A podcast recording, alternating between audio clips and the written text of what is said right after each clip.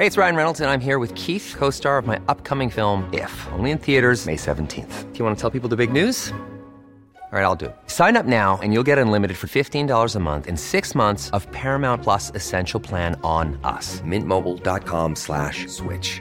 Upfront payment of $45 equivalent to $15 per month. Unlimited over 40 gigabytes per month. Face lower speeds. Videos at 480p. Active Mint customers by 531.24 get six months of Paramount Plus Essential Plan. Auto renews after six months. Offer ends May 31st, 2024. Separate Paramount Plus registration required. Terms and conditions apply if rated PG. Mañana con dos minutos. Hoy es lunes 18 de octubre de 2021. Yo soy Sergio Sarmiento.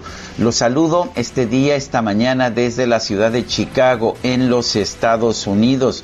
Lo invito a que se quede con nosotros. Aquí estará bien informado, por supuesto.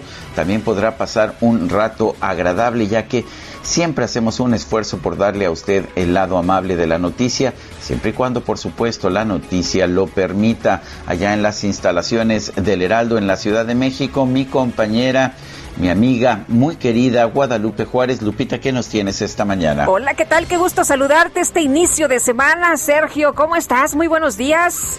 Muy bien, un poco triste porque mis ositos de Chicago no perdimos. Uh. no le ves la no le ves la sonrisa pues enorme mira, yo, a Adrián yo veo Alcalá? que trae una camiseta que dice Packers. Ah, pues este Y, y bueno. dice una, dos, tres, cuatro, cinco, seis, siete, ocho veces. Packers, Packers. Ah, bueno, bueno. Pues nos ganaron por 10 puntos, o sea que le Uy. faltaron dos. Uy, uy, uy, muy bien. Bueno, pues así estamos empezando esta mañana con el gusto de saludarte a ti, por supuesto, mi querido Sergio, al igual que a nuestros amigos del auditorio. Bienvenidos a las noticias. Fíjate que hay información, fíjense amigos, hay información importante dándole seguimiento a este ataque que ocurrió en las inmediaciones del Aeropuerto Internacional de la Ciudad de México. A dos días de que se registrara este intento de asesinato del dueño de la cadena de restaurantes Rosa Negra, la policía de la Ciudad de México detuvo ya a cuatro sujetos dos de ellos presuntos autores materiales. Hay que recordar las primeras declaraciones de Omar García Harfush en el sentido de que el ataque había sido de manera directa. Eso fue lo primero que dijo el jefe de la policía de la Ciudad de México. El arresto de estos sujetos se efectuó en un operativo que realizaron autoridades locales y federales al sur de la capital durante la noche del sábado y la madrugada del domingo. Omar García Harfush en su cuenta de Twitter dio a conocer el arresto de los implicados en el ataque al empresario que se registró el viernes pasado. En eh, relación con este ataque a una persona del Aeropuerto Internacional de la Ciudad de México el pasado viernes, el día de hoy, la CEMAR, la Fiscalía de la Ciudad de México y la Secretaría de Seguridad Ciudadana Local aseguraron a cuatro personas, dos de ellas responsables directas de la agresión de las víctimas en el aeropuerto, fue lo que publicó y lo que pues estuvimos ahí dando a conocer este fin de semana. Los eh, detenidos fueron puestos a disposición del Ministerio Público de la Fiscalía de Narcomenudeo, ya que al momento de su captura estaban en posesión de narcóticos y tras el ataque al restaurantero y un acompañante resultaron heridos de bala, mientras que la escolta logró abatir a uno de los sicarios quien tenía apenas, escuche usted si no había tenido la información, 17 años. Los hechos se registraron sobre el circuito interior. De acuerdo con algunas versiones periodísticas, se trata pues de gente relacionada tanto con el cártel Tepito como con la familia michoacana y estaban pues cobrando dos millones de pesos por esta ejecución. En otros temas, a partir de hoy la Ciudad de México y el Estado de México pasan a color verde en el semáforo de riesgo epidemiológico. Este color verde estará vigente durante las próximas dos semanas. En el caso de la Ciudad de México, Eduardo Clark, director de Gobierno Digital de la Agencia Digital de Innovación Pública, dijo que el cambio de color se debe a una baja en el número de casos y de hospitalizaciones por COVID-19.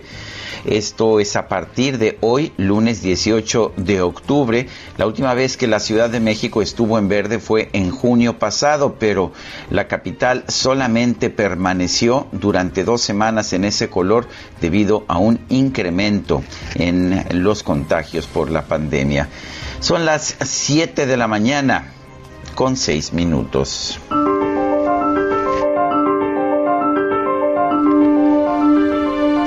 Y vamos, vamos a la frase del día. Es de Hans Christian Andersen, Lupita. Sí, efectivamente, el del patito feo. Viajar es vivir. Es verdad, es verdad. ¿Cuánta razón tenía este Hans Christian Andersen?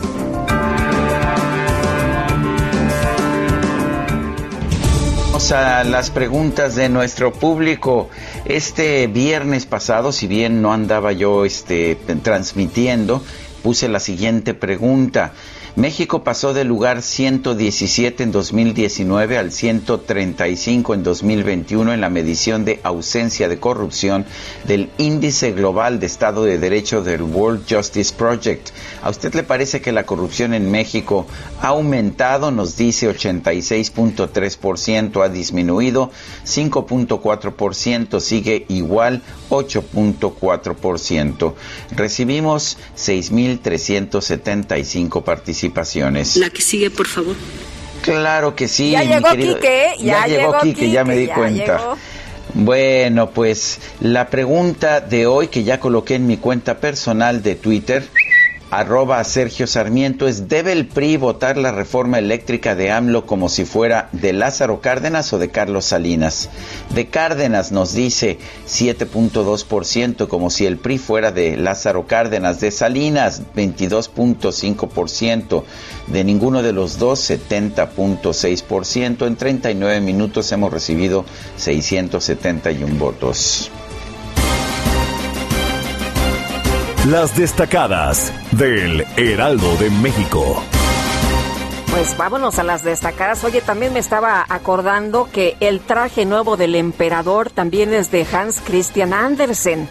A lo mejor valdría la pena recordarlo y que no sabía que estaba desnudo. Exactamente, que todo mundo le decía, ay, qué bonito trajecito trae usted, señor. Mire nada más, qué belleza, qué colores. Y bueno, pues resulta que el otro se la creía, ¿no? A pesar de que andaba en cueros, en cueros. Oye, pues hay que leer, hay que leer a Hans Christian Andersen y vámonos con las destacadas Itzel González. ¿Cómo te va? Muy buenos días. Muy buenos días, Lupita, Sergio, queridos destacalovers. Quiero primero dar la bienvenida a DJ Quique y quiero notificarle que ya no se le autorizan vacaciones, por lo menos de aquí a un año porque ni nos avisó ni nos pidió permiso. Entonces, Oye, pero dice que viene muy descansadito, ¿eh? que ya estaba harto de todos nosotros y que ya viene muy contento. Te pasaste.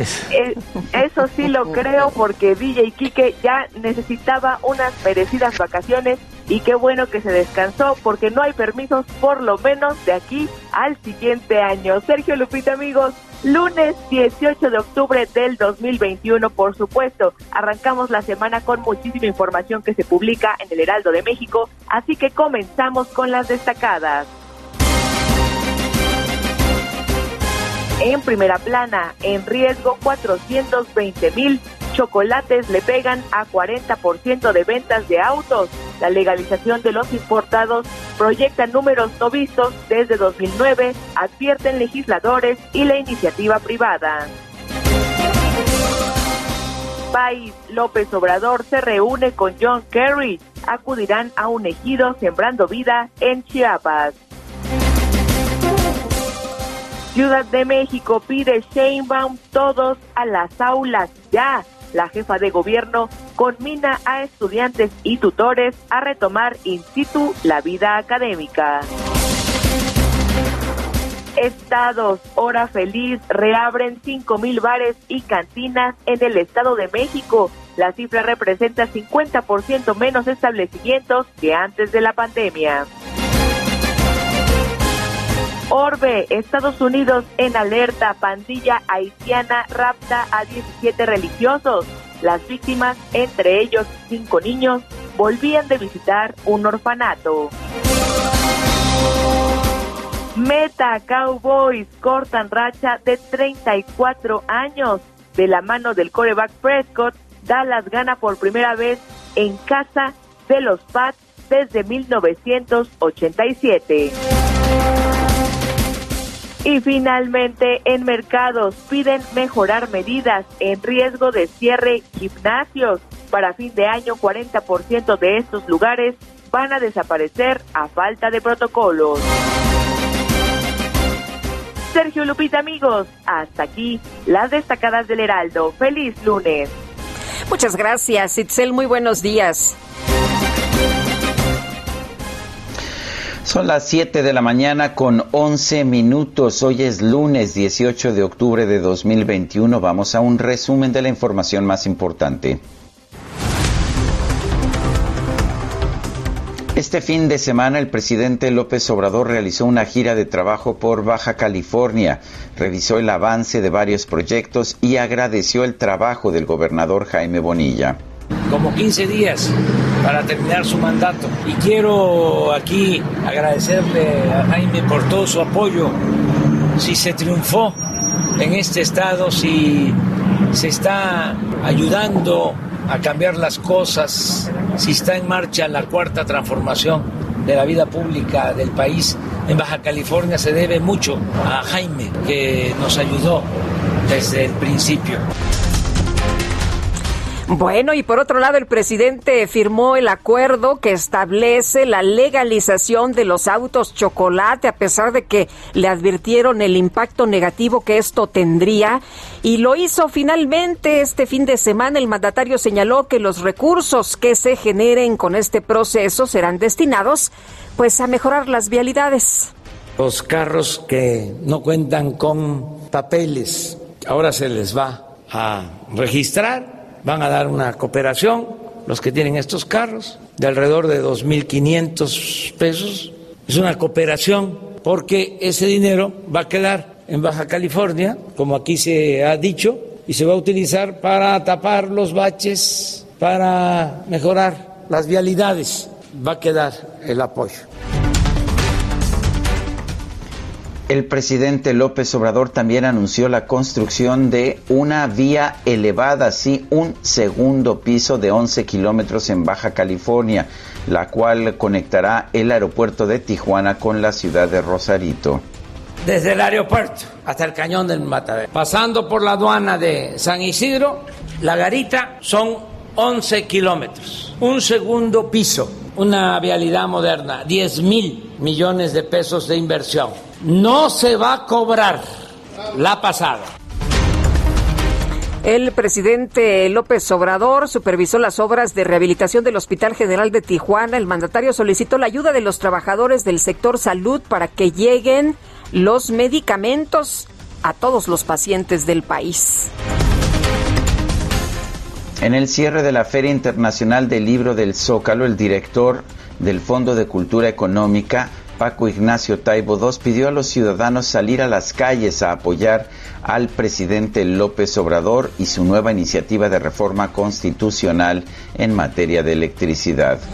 Bueno, y en un artículo para el diario The Wall Street Journal, la periodista María Anastasia O'Grady consideró que con la reforma eléctrica del presidente López Obrador, el gobierno federal busca apoderarse, sí, apoderarse de las inversiones estadounidenses en México. El coordinador del PRI en la Cámara de Diputados, Rubén Moreira, expresó su rechazo a la reforma contemplada en el paquete fiscal 2022 para limitar la deducibilidad del impuesto sobre la renta por donativos. El presidente del Instituto Nacional Electoral, Lorenzo Córdoba, aceptó la invitación de comparecer ante el Pleno de la Cámara de Diputados para hablar sobre los requerimientos presupuestales del organismo para este 2022. El pasado 5 de octubre, la Cámara de Diputadas y Diputados remitió a la presidencia del Consejo General del Instituto Nacional Electoral un acuerdo mediante el cual se me invita al Pleno de la Cámara para dialogar sobre la solicitud presupuestal hecha por el Instituto para el ejercicio fiscal 2022. Hoy, quiero comunicarles que el pasado viernes 15 de octubre he dado respuesta formal al presidente de la Cámara, aceptando con gusto la atenta invitación que se me ha formulado en mi calidad de consejero presidente del Instituto Nacional Electoral. De último momento se acaba de dar a conocer el fallecimiento de Colin Powell, un uh, militar y político estadounidense eh, que fue que fue de hecho secretario de Estado de la Unión Americana. Fallece, se da a conocer el fallecimiento de Colin Powell. Bueno, y por otra parte, integrantes de la Coordinadora Nacional de Trabajadores de la Educación protestaron en Morelia, Michoacán, para exigirle al gobernador Alfredo Bedoya el pago de sueldos atrasados. La Secretaría de Protección Civil de Veracruz reportó que el paso del Frente Frío número 4 provocó lluvias intensas en la entidad con encharcamientos, árboles caídos y cerca de 200 viviendas dañadas. El gobernador de Zacatecas, David Monreal, consideró que el expresidente Felipe Calderón es el responsable de la violencia. Cuando fue presidente el, el, eh, este Calderón de 2006, ¿no? de 2006 a 2012.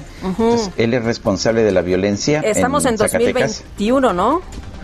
Bueno, pues dice que Felipe Calderón es el responsable de la violencia que afecta a su estado, donde se han registrado 220 asesinatos. Fíjate nada más, esto durante el primer mes de su mandato, por cierto, han ejecutado a 29 policías en lo que va precisamente de esta administración. Cuatro que vimos el otro día después de esta balacera donde pues los padres eh, de familia tuvieron que tirarse al piso con sus hijos en un partido de fútbol. En fin, todo esto, todo esto durante la nueva administración, pero la culpa es de, el expresidente Felipe Calderón, que por cierto respondió, ¿eh?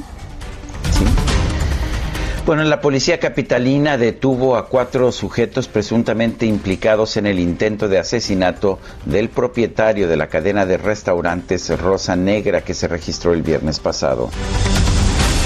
El diputado local Diego Garrido López interpuso una queja ante el Instituto Electoral de la Ciudad de México en contra de la alcaldesa de Iztapalapa, Clara Brugada, por mencionar a la jefa de gobierno Claudia Sheinbaum y también al presidente López Obrador durante las arengas del grito de independencia.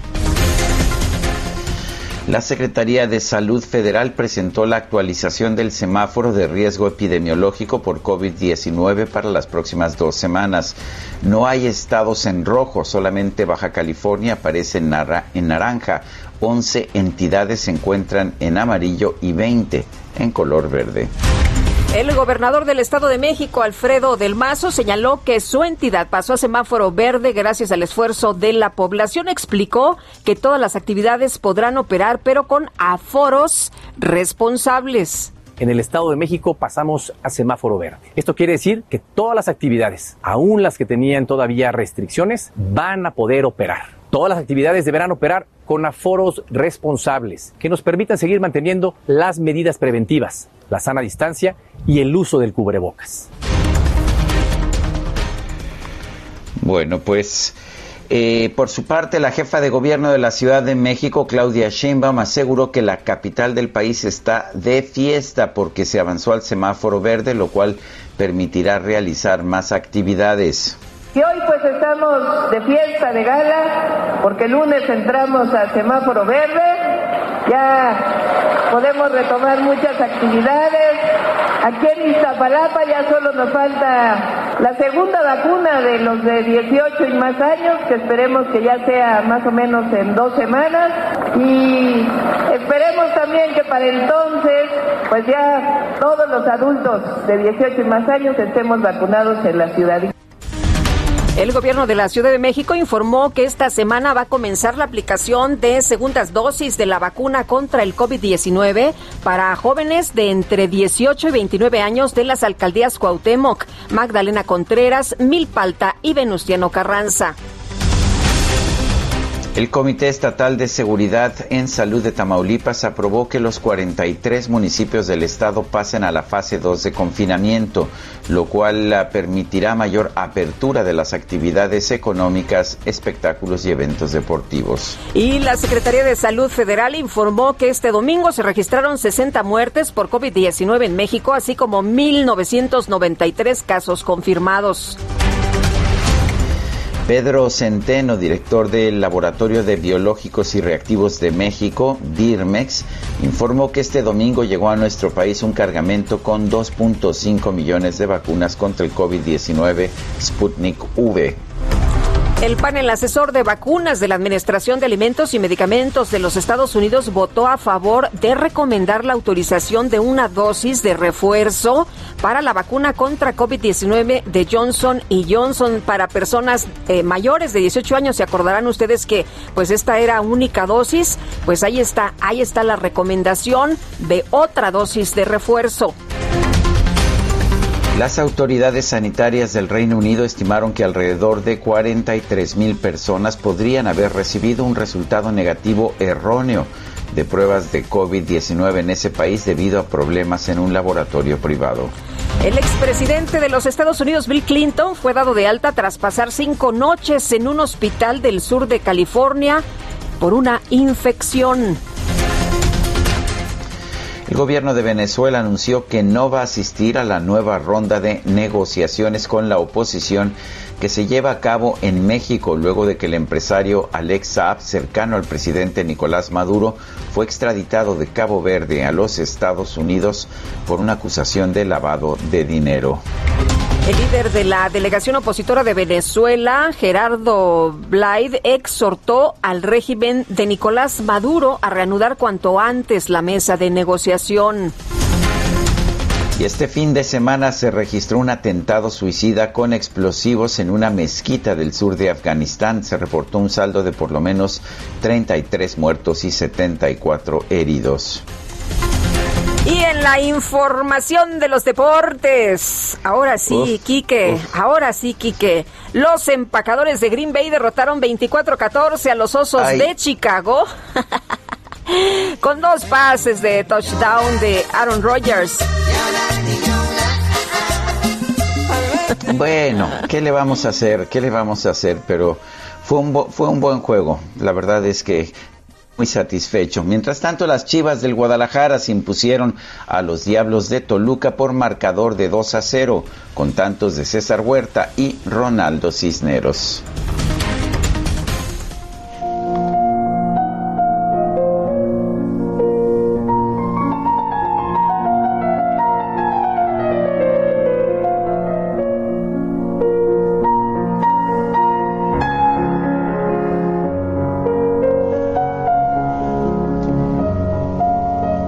Falleció el 17 de octubre de 1849, uno de los grandes pianistas, de los grandes compositores, uno también de los grandes románticos de todos los tiempos.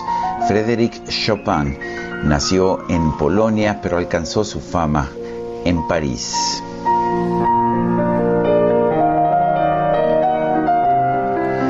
Empezamos con esta, ¿te parece bien Lupita? El nocturno número uno en si bemol menor, opus 9, número 1, y lo interpreta uno de los grandes pianistas también de todos los tiempos, Maurizio Polini. Qué delicia disfrutar esta música. Espero que te guste, sí. Me encanta Chopin.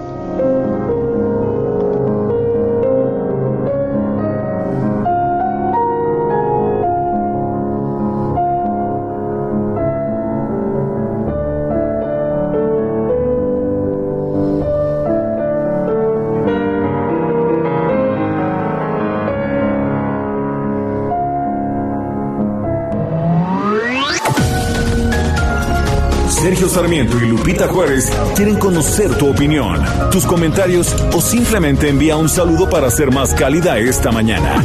Envía tus mensajes al WhatsApp 5520 109647.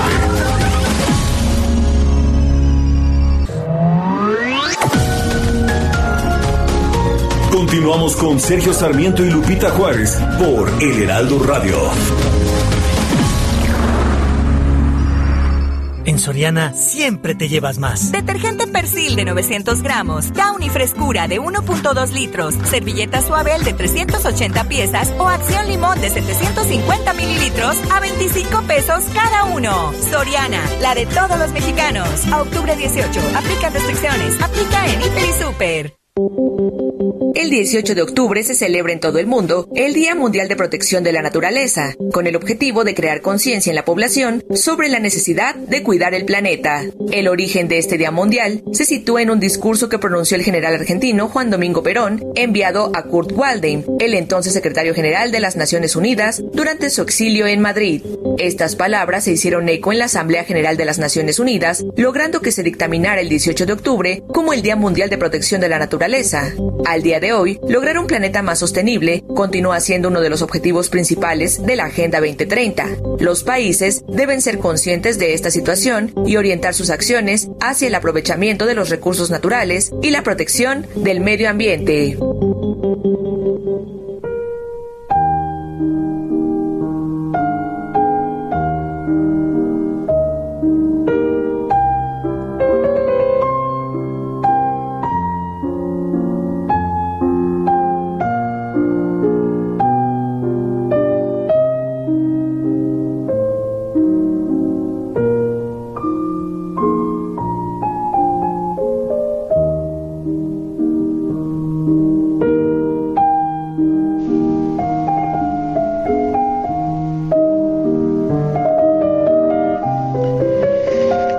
Escuchando música de Frédéric Chopin. Este es el nocturno número 2 en mi bemol mayor, opus 9, número 2.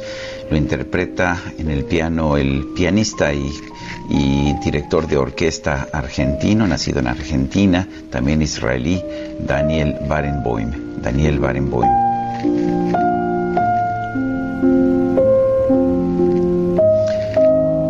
Tenemos mensajes de nuestro público. Espectacular esta pieza, qué bonita, qué bonita. Y mm, bueno, vamos a continuar con los mensajes. Javier Cruz dice, buenos días Lupita y Sergio, es lamentable ver la subordinación tan destacada del doctor Alcocer hacia López Obrador, tanto que pues hasta antepone la posible salud de su nieto para que no sea vacunado antes que otras personas. Hay que recordarles que sí ha habido muchos casos de niños contagiados y muertos por COVID. Deben de anteponer la ciencia antes que la política. Saludos. Y dice Rodolfo Contreras, buena semana manejando hacia adelante con la mirada fija en el espejo retrovisor que puede salir mal. Le daba a conocer hace un momento la información de eh, la muerte de Colin Powell. Colin Powell tenía 84 años, eh, fue, llegó a ser general de cuatro estrellas, fue jefe del Estado Mayor Conjunto de los Estados Unidos y secretario de Estado en el gobierno de George W. Bush, un hombre de ascendencia jamaicana y escocesa, mulato, eh, fue el primer ah, hombre de color en llegar a ser ah, pues en llegar a tener estos altos cargos dentro del gobierno de los Estados Unidos. Y vamos con más información. Sí, información bien importante, Sergio, esta discusión, este análisis que se está dando sobre la reforma eléctrica y, eh, bueno, pues las declaraciones que han causado tanta eh, controversia, ¿no? Las de Manuel Bartlett, el director general de la Comisión Federal de Electricidad, que informó que pues de plano no se va a indemnizar a nadie, no se va a indemnizar a las empresas a las que se les cancelen contratos como parte de la reforma eléctrica emprendida por el gobierno federal. Y bueno, hay personajes, hay estudiosos, hay analistas que dicen, a ver, señor, momento, esto no se puede hacer. Eh, Kenneth Smith, ex jefe de la negociación técnica para el Tratado de Libre Comercio, ¿cómo estás? Qué gusto saludarte. Y bueno, pues veíamos estas eh, reacciones ¿no? Sobre las declaraciones de Manuel Bartlett y tú decías, a ver, hay tratados internacionales que se tienen que respetar y bueno, pues también se tiene que respetar la Constitución de México para empezar por ahí. Cuéntanos lo que has visto, lo que piensas después de estas declaraciones y lo que podría enfrentar México. Sí, muchísimas gracias Lupita y Sergio, me da mucho gusto saludarlos el día de hoy. Como bien señalas, las declaraciones del director de la CFE no corresponden a la realidad de los compromisos que están establecidos, por un lado, entre México, eh, Canadá y Estados Unidos en el TEMEC, y no solo en el TEMEC, sino en el Acuerdo Transpacífico, en nuestro acuerdo con la Unión Europea, y tampoco con nuestras propias leyes, con nuestra propia eh, constitución. Eh, hay un problema básico aquí desde hace ya meses en que el presidente ha señalado que no hay compromisos energéticos en el TEMEC, lo cual no es correcto. Se señala en el TEMEC que México es dueño de los recursos eh, de hidrocarburos en el país y que como cualquier país soberano puede cambiar su constitución. Estos son hechos que están plasmados en nuestra constitución. Pero no puedes pensar que eso te da un cheque en blanco para que a través de cambios constitucionales tú puedas echar para atrás los compromisos internacionales.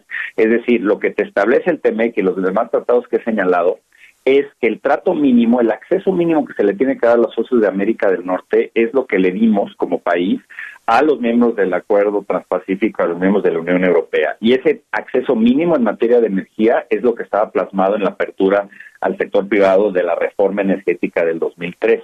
Entonces, cuando echas para atrás la competencia, fortaleciendo al, al, monopolio estatal y creando desincentivos para la inversión en energía eólica, solar, etcétera, lo mismo está pasando en hidrocarburos con las restricciones que se están imponiendo.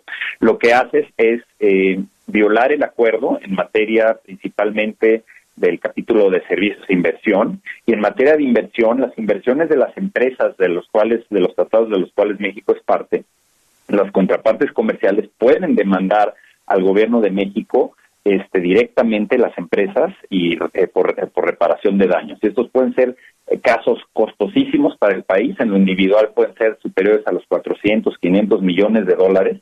Hay inversiones de más de 40 mil millones de dólares en el sector eléctrico en México, entonces ya te imaginarás lo que esto puede significar en términos de litigios de los mecanismos inversionista-Estado. Además de eso, está el riesgo de que los países, sí, los estados, Estados Unidos, Canadá, en este caso en el TEMEC, pudieran pedir un panel en contra de México por la afectación a sus empresas y si el panel les da la razón por los temas que hemos mencionado, que se están violando, la posibilidad de imponer represalias comerciales en las principales exportaciones de México es real. No se tienen que acotar al sector eléctrico al tomar represalias. Podrían enfocarse, si el panel les dice sí, eh, te afectaron por mil millones de dólares, por ejemplo, Estados Unidos podría tomar represalias por esa cantidad en los principales sectores de exportación de México, como es el automotriz, eh, agropecuario, acero y otros sectores industriales. Entonces, el riesgo es real y es una visión errónea argumentar que no tienes la obligación de indemnizar a las empresas que se verían afectadas si es que la reforma se aprueba. De hecho, hemos tenido inversiones por 44 mil millones de dólares debido a la reforma energética que se llevó a cabo en el sexenio pasado. Pues esto significa que la afectación podría ser realmente muy importante. Así es, y, estás hablando de una situación en la que, como mencionaba, hay dos canales, el de los inversionistas que pueden demandar en lo individual eh, los países, este, miembros del tratado, y sobre todo la afectación, este, obviamente, de los pagos este, a las empresas, si es que un panel inversionista Estado les da la razón, pero sobre todo el impacto en la competitividad. La lógica de la reforma del 2013 era generar mayores opciones para atraer inversión productiva a México por parte del sector privado, eh, invertir en tecnología, invertir en, por ejemplo, en el lado de, hidrocarburos, en exploración y explotación, en la parte de eh, eléctrica, pues obviamente tener una transición energética hacia energías limpias, que es la tendencia mundial, que si no lo hacemos y si corremos en reversa, favoreciendo el carbón y el combustóleo como lo propone la reforma eléctrica, no vamos a cumplir con nuestros objetivos ambientales dentro del propio TEMEC, ahí está otra violación, pero tampoco con el Acuerdo de París o la Agenda 2030 de sustentabilidad. Y hay una discusión internacional muy interesante hoy en día de los países que están impulsando medidas para reducir los efectos del cambio climático.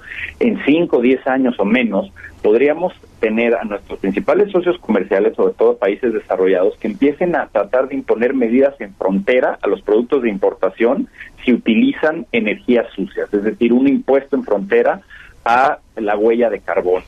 Entonces, eso hay que tomarlo en cuenta ahorita que se está analizando en el Congreso la iniciativa. No solo no cumple con nuestra Constitución, con los acuerdos internacionales, pero nos pone en una situación de peligro respecto a nuestro eh, gran auge exportador en el futuro por esas medidas que se están tomando a nivel mundial. Entonces, yo creo que son los elementos esenciales que se deben considerar para no aprobar la medida este, que se está impulsando por parte del gobierno. Eh, Kenneth, eh, de acuerdo con algunas informaciones que publica un estudio de Citibanamex de aprobarse la reforma eléctrica que se ha enviado ya al Congreso, provocaría costos de al menos 85 mil millones de dólares en daños potenciales. Estamos hablando de una barbaridad. O sea, no, no, no me imagino que podamos sostener esta situación, ¿no?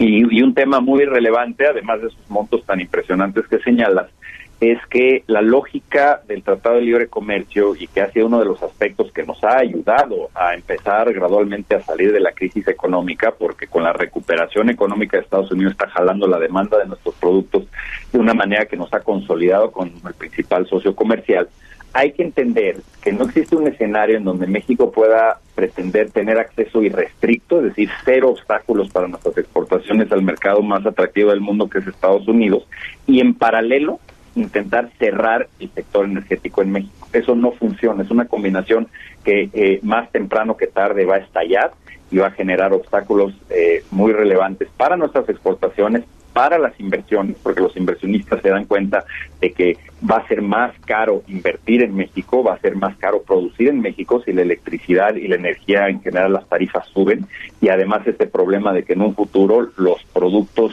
eh, eh, manufacturados usando energía sucia pueden ser castigados en los mercados internacionales. Entonces hay una serie de temas graves que hay que atender y que en realidad pues hay muy pocas cosas, si no es que ninguna cosa rescatable de esta reforma eléctrica. Oye, ¿y cómo viste las declaraciones del coordinador de Morena en el Senado que responde precisamente a lo señalado por Manuel Bartlett sobre la reforma eléctrica y le dice, oiga, eh, pues hay organismos que deben tener prudencia, ¿no? Recato y además las decisiones sobre los cambios a, a la Constitución los tomamos nosotros? Pues es un hecho Digo, al final de cuentas, eh, el problema que estamos viendo por parte de, CFE, declaraciones de, de, otras áreas del gobierno y, del propio presidente, parecería crear un falso debate en el que las empresas del sector privado, eh, digamos, son los culpables, son los villanos de la película y eh, el pueblo está siendo victimizado por estas empresas. Cuando hay que recordar que esta idea de regresar a un modelo donde el Estado controla todo en términos de generación de, energía, en este caso en particular de electricidad, es un modelo que ya vivimos en México. Yo creo que es importante recordarle a, los jóvenes que tienen 20, 25, hasta 30 años que no vivieron esa situación en la que el Estado controlaba todo y de todas maneras no teníamos seguridad energética, apagones en todo momento, tarifas altas. Entonces es una película que ya vimos y que no funciona. Y es un hecho que el salir de hecho totalmente fuera de lugar a declarar que no se le va a indemnizar a las empresas por parte de CFE. Entonces es una especie de declaración política pintando una raya y diciendo vamos a hacer lo que nosotros querramos hacer. Y era innecesaria la declaración, además de ser incorrecta desde el punto de vista jurídico, y pues es normal que en el que en el Congreso haya habido esa reacción. Esperemos que en el análisis que se lleve a cabo en el legislativo se tomen en cuenta todos estos elementos que, que platicamos el día de hoy porque en mi opinión sí estamos ante una situación muy grave. Pues eh, Kenneth, muchas gracias como siempre por platicar con nosotros. Buenos días. Muchísimo gusto, muchas gracias Sergio Lupita, estoy a sus órdenes. Hasta luego, Kenneth Smith, ex jefe de la negociación técnica para el Tratado de Libre Comercio. Para el TEMEC, el Tratado México-Estados Unidos-Canadá. Son las 7 de la mañana con 43 minutos. En Soriana siempre te llevas más. Detergente Persil de 900 gramos, Downy Frescura de 1.2 litros, servilleta Suabel de 380 piezas o Acción Limón de 750 mililitros a 25 pesos cada uno. Soriana, la de todos los mexicanos. A octubre 18, aplica restricciones, aplica en Hiper y Super.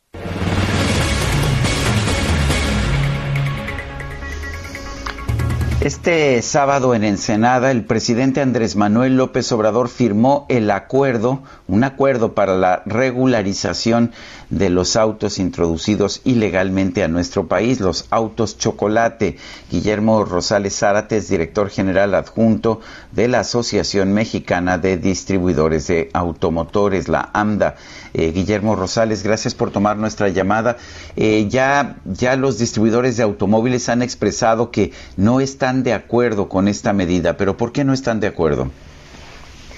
Muy buenos días, eh, don Sergio Lupita. Muchas gracias por esta conversación. No estamos de acuerdo con la regularización eh, del contrabando automotriz En principio, porque es eh, reconocer la legalidad eh, de actos eh, que han estado apartados de la ley en su origen, porque bajo pretexto de beneficiar a las familias propietarias de estas unidades y que se ubican en su mayoría dentro de un estrato social de bajos ingresos, lo que en verdad se está beneficiando es a los grupos criminales organizados que eh, introdujeron el contrabando, lo comercializaron y obtuvieron eh, pingües ganancias. Y por otro lado, también los beneficiados sin la sombra de ninguna investigación son las, burocracias, corruptas, eh, tanto en el ámbito federal, estatales y municipales, que eh, toleran, impulsan y se benefician igualmente de esta eh, práctica delictiva.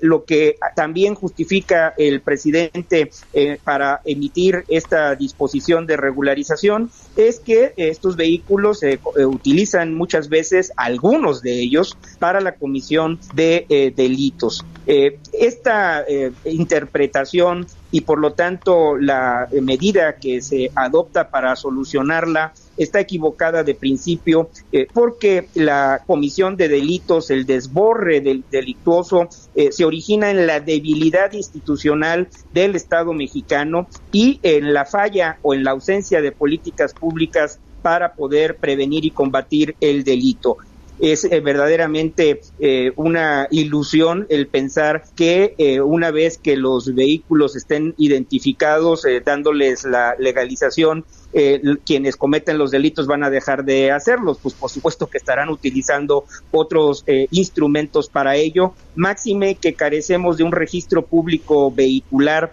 que contenga información oportuna, confiable, desde su constitución en 2004 nunca ha funcionado y en estos momentos, eh, francamente, el registro público vehicular no es más que un cascarón.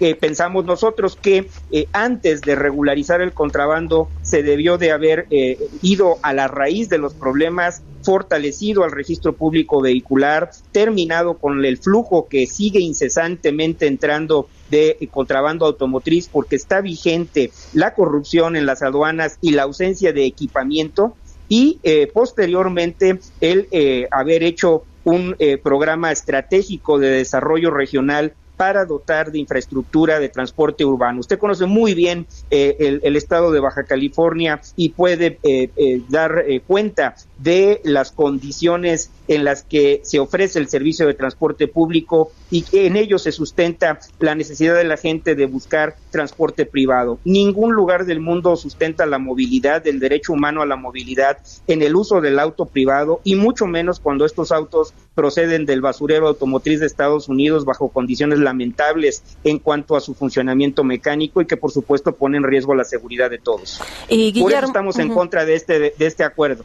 Eh, Guillermo, también estábamos eh, revisando los impactos. De hecho, hoy se publica una información en el periódico El Heraldo que señala que las estimaciones de pérdida de venta podría ser incluso peor de lo que fue en la pandemia por COVID-19. O sea, de ese tamaño estaría la situación que pues se van a enfrentar, ¿no? Eh, eh, así es, Lupita, y máxime cuando nuestro sector tiene cuatro años con números negativos el récord de ventas se obtuvo en 2016 y de ahí los cambios en el entorno macroeconómico, eh, la perspectiva de los consumidores en el cambio de gobierno y luego posteriormente lo que fue enfrentar el COVID-19 ha dejado un sector eh, dañado y que con esta disposición lo será aún eh, más. Y el registro de lo que ocurrió en la administración del presidente Fox es muy claro, el impacto que tuvo la introducción masiva de vehículos eh, procedentes de Estados Unidos, el, desplome que ocasionó en las ventas de, vehículos nuevos y de vehículos usados dentro del mercado formal mexicano. Eh, ¿Qué tanto podría incidir sobre las ventas de vehículos nuevos en nuestro país? Es, eh, una eh, situación en la cual si únicamente se queda la eh, autorización de utilizarlos en los estados de la frontera, puede ser menor el impacto a que si se cumple lo que ha dicho el presidente que en una segunda etapa lo hará para todo el país. Si se llega a hacer para todo el país, puede llegar en un marco de dos años a tener una eh, caída entre el 20 y el 30%, depende de los factores y de las condiciones en las que crezca esta facilidad de introducir vehículos.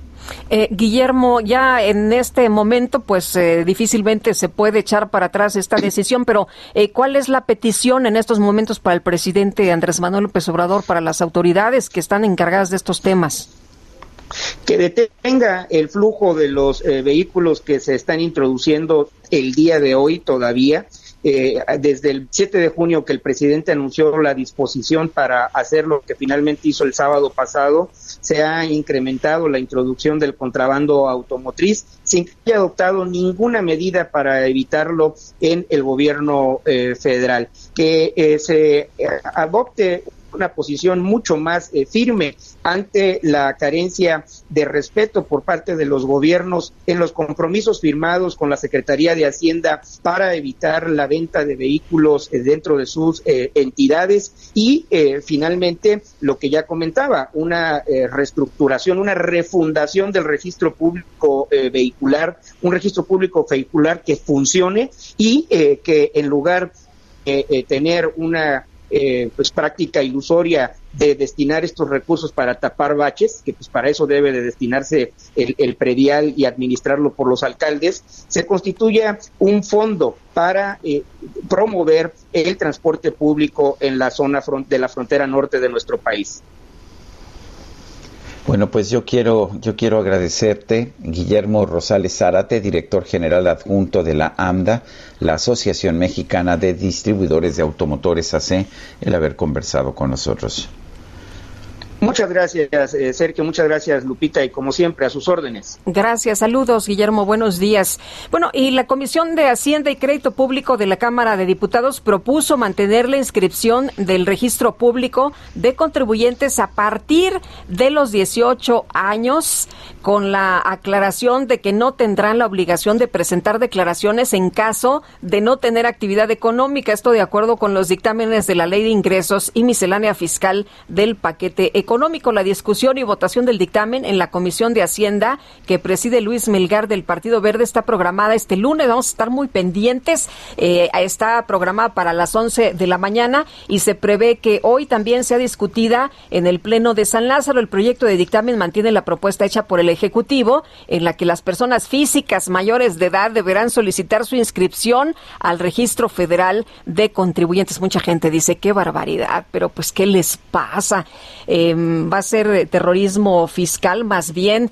Bueno, sin embargo, a la modificación del artículo 27 del Código Fiscal se añade que tratándose de personas físicas sin actividades económicas, esta inscripción se realizará bajo el rubro de inscripción de personas físicas sin actividad económica conforme al reglamento de este código, por lo que no adquirirán la obligación de presentar declaraciones. Pues entonces, ¿cuál es el propósito, no? ¿Cuál es el propósito de inscribir a estos chavos a partir de los 18 años en el Registro Federal de Contribuyentes. En otros temas, Lorenzo Córdoba, consejero presidente del Instituto Nacional Electoral, aceptó presentarse ante el Pleno de la Cámara de Diputados el próximo 5 de noviembre para explicar los requerimientos presupuestales de 2022 de la entidad por casi 19 mil millones de pesos. El INE ejerce a plenitud su autonomía constitucional, pero se mantiene abierto al diálogo y colaboración con las demás instituciones del Estado. Esto lo señaló Lorenzo Córdoba en un video que compartió a través de Twitter. Son las 7 de la mañana, 7 de la mañana con 54 minutos. Guadalupe Juárez y Sergio Sarmiento estamos en el Heraldo Radio. Yo me encuentro, de hecho, transmitiendo desde Chicago, Illinois. Hoy voy de regreso a México, terminando este programa de radio, de manera que estaremos juntos en cabina nuevamente mañana. Me parece, me parece muy bien y nosotros, mientras tanto, tenemos que hacer una pausa y regresamos.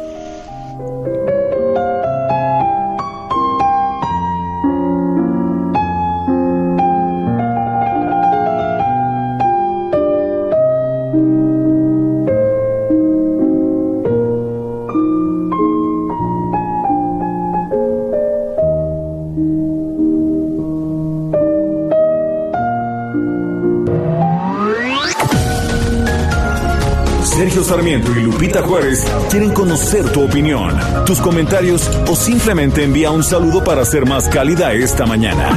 Envía tus mensajes al WhatsApp 5520 109647.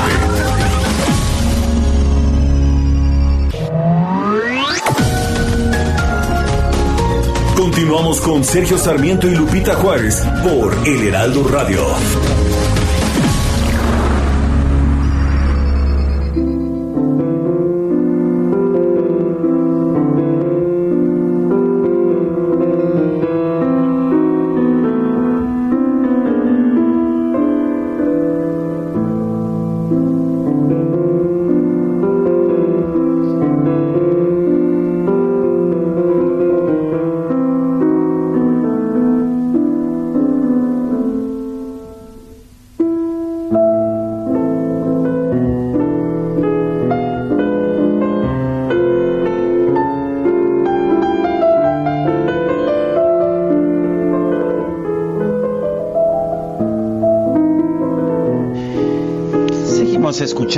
Música de Frédéric Chopin. Este es el vals número 3 en La menor, opus 34, número 2.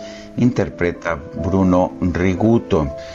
Chopin fue no solamente un gran compositor y un pianista extraordinario, se convirtió en símbolo del, del romanticismo, toda esta, esta filosofía de ver la vida de mediados del siglo XIX y que llevó pues al surgimiento de movimientos nacionalistas, por ejemplo, en su Polonia natal.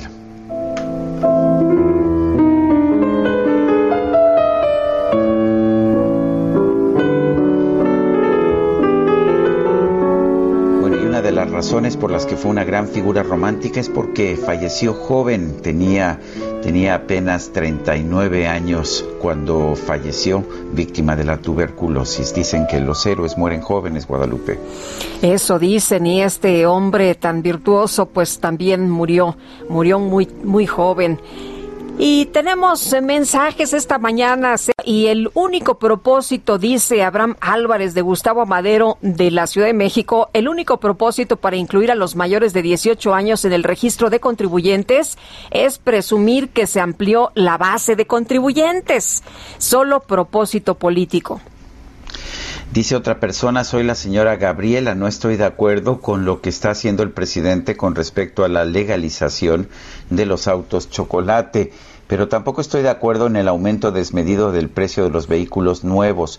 ¿Quién controla el alza de precios? Ese es uno de los motivos por los cuales la gente trae autos chocolate al país. No, no hay controles de precios en nuestro país más que en el gas. Eso lo estableció el presidente López Obrador. En los demás productos no hay controles de precio y los, y los precios de los vehículos pues han subido mucho en todo el mundo, en parte por escasez, una escasez muy importante de chips de computadora que ahora son indispensables para los vehículos y que está generando problemas y también pues simple y sencillamente por la inflación. Son las 8 de la mañana con 3 minutos. El pronóstico. Y está con nosotros Jesús Carachure, que nos va a decir cómo nos va a tratar el clima en las próximas horas. Jesús, ¿cómo estás? Buenos días. Hola Lupita, hola Sergio, ¿qué tal? Buenos días, eh, muy buenos días a la de todo que nos escucha. Eh, pues mira, eh, este día, hoy lunes, iniciamos la semana con lluvias en algunos estados de la República. Eh, ya no son las lluvias tan generalizadas como se presentaron días previos. Esperamos algunas lluvias importantes en lo que es el occidente, sur y sureste del territorio nacional, un poco más seco lo que es el norte y centro de México, incluido aquí la Ciudad de México. tenemos lo que es el, sistema frontal número 4 en el sureste del territorio nacional, precisamente interactuando con la onda eh, tropical número 38 y en el occidente tenemos la onda tropical número 37. En la combinación de estos eh, sistemas, como te comentaba, ocasionarán algunas precipitaciones en, en, estas zonas, en el occidente, sur y sureste de México. Eh, las lluvias más importantes para hoy se esperan lluvias puntuales intensas en lo que es Veracruz, Tabasco y Chiapas. algunas lluvias muy fuertes en Oaxaca y Campeche y lluvias puntuales fuertes en Jalisco, Colima, Michoacán, Guerrero, el Estado de México, eh, Puebla y Yucatán. Como te comentaba, en, en, el resto del territorio nacional habrá lluvias menores. Aquí en la Ciudad de México estamos algunos chubascos hacia la tarde, en nada realmente eh, importante. Eh, hay, hubo una disminución en precipitaciones en gran parte del territorio nacional y pues eh, este día por lo menos hoy lunes eh, se concentrarán como te comentaba en el occidente centro y sur del país también bueno la masa de aire frío que, se asocia a este sistema frontal número 4 mantendrá todavía eh, temperaturas frescas en, lo que es la mesa del norte y la mesa central no incluida aquí la la Ciudad de México. Y bueno, un panorama muy similar es lo que se espera a lo largo de la semana. Una disminución de precipitación en algunos estados, en gran parte de la República, y solamente algunas lluvias que se concentrarán en lo que es el, el sur y sureste del país. No serán las regiones más importantes para la semana. Y bien, pues muchas gracias Jesús, que tengas buena semana. Igualmente un saludo a todos y que tengan un buen inicio de semana. Gracias, hasta luego. Bueno, y en México ya son 60 las nuevas defunciones por COVID. Es la cifra más baja en los últimos tres meses. Gerardo Suárez nos tiene información. Adelante, Gerardo. Muy buenos días. En México se acumularon 284.381 muertes confirmadas por COVID-19, 60 más que el sábado. Esto de acuerdo con la información de la Secretaría de Salud. Las 60 nuevas defunciones representan la cifra diaria más baja desde hace más de tres meses, cuando el 5 de julio pasado se habían sumado 67 fallecimientos. En cuanto a los contagios, las autoridades sanitarias han confirmado un total de 3.757.056 casos de coronavirus, lo que representa 1.993 más que el día anterior. La Secretaría de Salud añadió que hasta ayer había 36.439 casos activos estimados y la epidemia continúa con una tendencia a la baja al menos hasta la semana 40 que transcurrió del 4 al 10 de octubre. En cuanto a las hospitalizaciones, la ocupación de camas generales en México se mantuvo en 25% y la de camas con ventilador llegó a 21%, un punto menos que el sábado. Respecto a la vacunación, hasta ahora 68.6 millones de personas han recibido al menos una dosis contra el virus SARS-CoV-2, las cuales representan el 77% de la población adulta o bien al 54.4% de la población total en México. Sergio Lupita, esta es la información. Muchas gracias Gerardo Suárez por este por este reporte. Y vamos ahora con Carlos Navarro. A partir de hoy, la Ciudad de México estará en el verde del semáforo epidemiológico. Y adelante, Carlos, con los detalles. Buenos días, Sergio Lupita. Les saludo con gusto a ustedes y al auditorio y comentarles que a partir de hoy la Ciudad de México está en el verde del semáforo epidemiológico, lo que significa ajustes en algunas actividades económicas como centros nocturnos y eventos masivos al aire libre. El director de Gobierno Digital de la DIP, Eduardo Clark, informó que la capital del país sumó 6.5 puntos en la evaluación que hace el gobierno federal, por lo que avanzó a la siguiente fase en esta emergencia sanitaria por COVID-19. Escuchemos. Estaríamos pasando a partir de este lunes, de acuerdo a los lineamientos del gobierno de México, eh, a semáforo verde, por menos dos semanas, entre el próximo lunes 18 y hasta la siguiente notificación. Es la primera vez que estamos en semáforo verde desde mediados de junio. Entonces, una muy buena noticia. La verdad fue una caída importante en los indicadores esta última semana. Pasamos de estar en 9 puntos en el semáforo intermedio de la semana pasada a estar en 6.5 el día de ayer. Entonces, afortunadamente, la ciudad sigue en la dirección correcta, derivado de pues el buen comportamiento de la población, así como el gran avance de la vacunación en nuestra ciudad. Ante la reducción en diversos indicadores, Clark informó que para centros nocturnos, bares, cantinas, discotecas y salones de eventos sociales se incrementa una hora el funcionamiento, por lo que el horario permitido será hasta la una de la mañana.